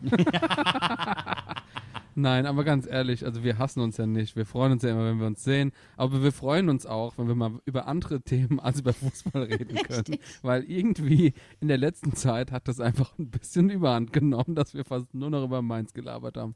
Und ich freue mich auch, mit euch mal über andere Dinge zu reden. Einfach mal aus dem Bauch raus ein bisschen Unfug labern, was nicht mit Fußball zu tun hat. Das haben wir uns redlich verdient und wir werden diese Sommerpause auch genau dafür nutzen. Aber vergesst nicht, wir bei den Hinterhofsänger, wir we put the Reportage in Sommerpause. Also, genauso lang wie diese Folge ist, die wie ein guter Rotwein degustiert wird und häppchenweise genossen werden sollte, haben wir natürlich auch was in der Hinterhand, was euch diesen Sommer erwartet. Wir werden aber natürlich nicht mehr verraten. Sommerreportage, also Sommerreportage, Sommerreportage, Sommerreportage, hallo, hallo, hallo, hallo. Und außerdem die Hinterhofsänger haben was in der Hinterhand. Ich, jetzt wird's mir zu bunt, ich steig aus. Es ist quasi hinter Hinterhandhof. Äh, äh, was? Oder ist es die Hinterhof hinter Das ist, Hand- das, das ist der, äh, Die der. Hofhintern. Das ist, das ist der Hofhintern, Bene. Hofhinternhand. so. Im Hofblatt gehockt den Hintern. Und damit sind wir wortwörtlich am Ende angekommen, würde ich Ich sagen. wollte sagen, there's nothing more to say, außer dass wir natürlich auf den sozialen Medien auch in einen kleinen Sommerschlaf äh, übergehen. Wir sind ansprechbar, ihr könnt uns immer schreiben, ähm, aber wir werden es jetzt nicht groß äh, da verlautbaren, wie auch immer. Wir wollten auch nochmal ganz fettes Danke sagen an euch, ihr, die uns alle hört und die uns immer Nachrichten schreibt und uns um Feedback äh, auf diesem Weg bittet. Und ah, es ist einfach ein Fest, das Ganze mit euch zu begehen. Wir freuen uns über jede Person, die uns im Stadion besucht, die uns anschreibt, dass sie uns mal treffen will, dass sie mit uns das Spiel verbringen will. Auch den lieben Theo haben wir ja über Twitter kennengelernt. Dann kam er ins Stadion. Jetzt haut er einfach mal so ein Rechercheding mit mir raus. Und es ist halt einfach geil. Es freut uns. Bleibt so, wie ihr seid. Hört uns weiterhin. Wir haben einfach Bock, das mit euch weiterzumachen. Unsere Gruppe ist ja wirklich über die Tribüne gewandert mit der Zeit und sie hat immer mehr Leute mitgenommen. Also ihr seid herzlich willkommen und wenn ihr uns irgendwo in der Stadt seht, ey, sprecht uns an. Ich glaube, äh, äh, da können einige auch ein Lied davon singen, wenn man uns anspricht. Äh, man kann wirklich mit uns so viel Spaß haben, wie man denkt. Mit mir nicht. Ja, das, das Nein, Quatsch. Wir möchten uns natürlich ganz herzlich bei euch bedanken und wir verabschieden uns dann damit in unsere Sommerpause. Und wir hören uns dann, wenn ihr uns hört, würde ich einfach mal sagen. Macht's gut, legt euch in die Sonne, holt euch keinen Sonnenbrand. Wir grüßen euch, eure Hinterhofsänger. bis später, Silvia. Bye, bye.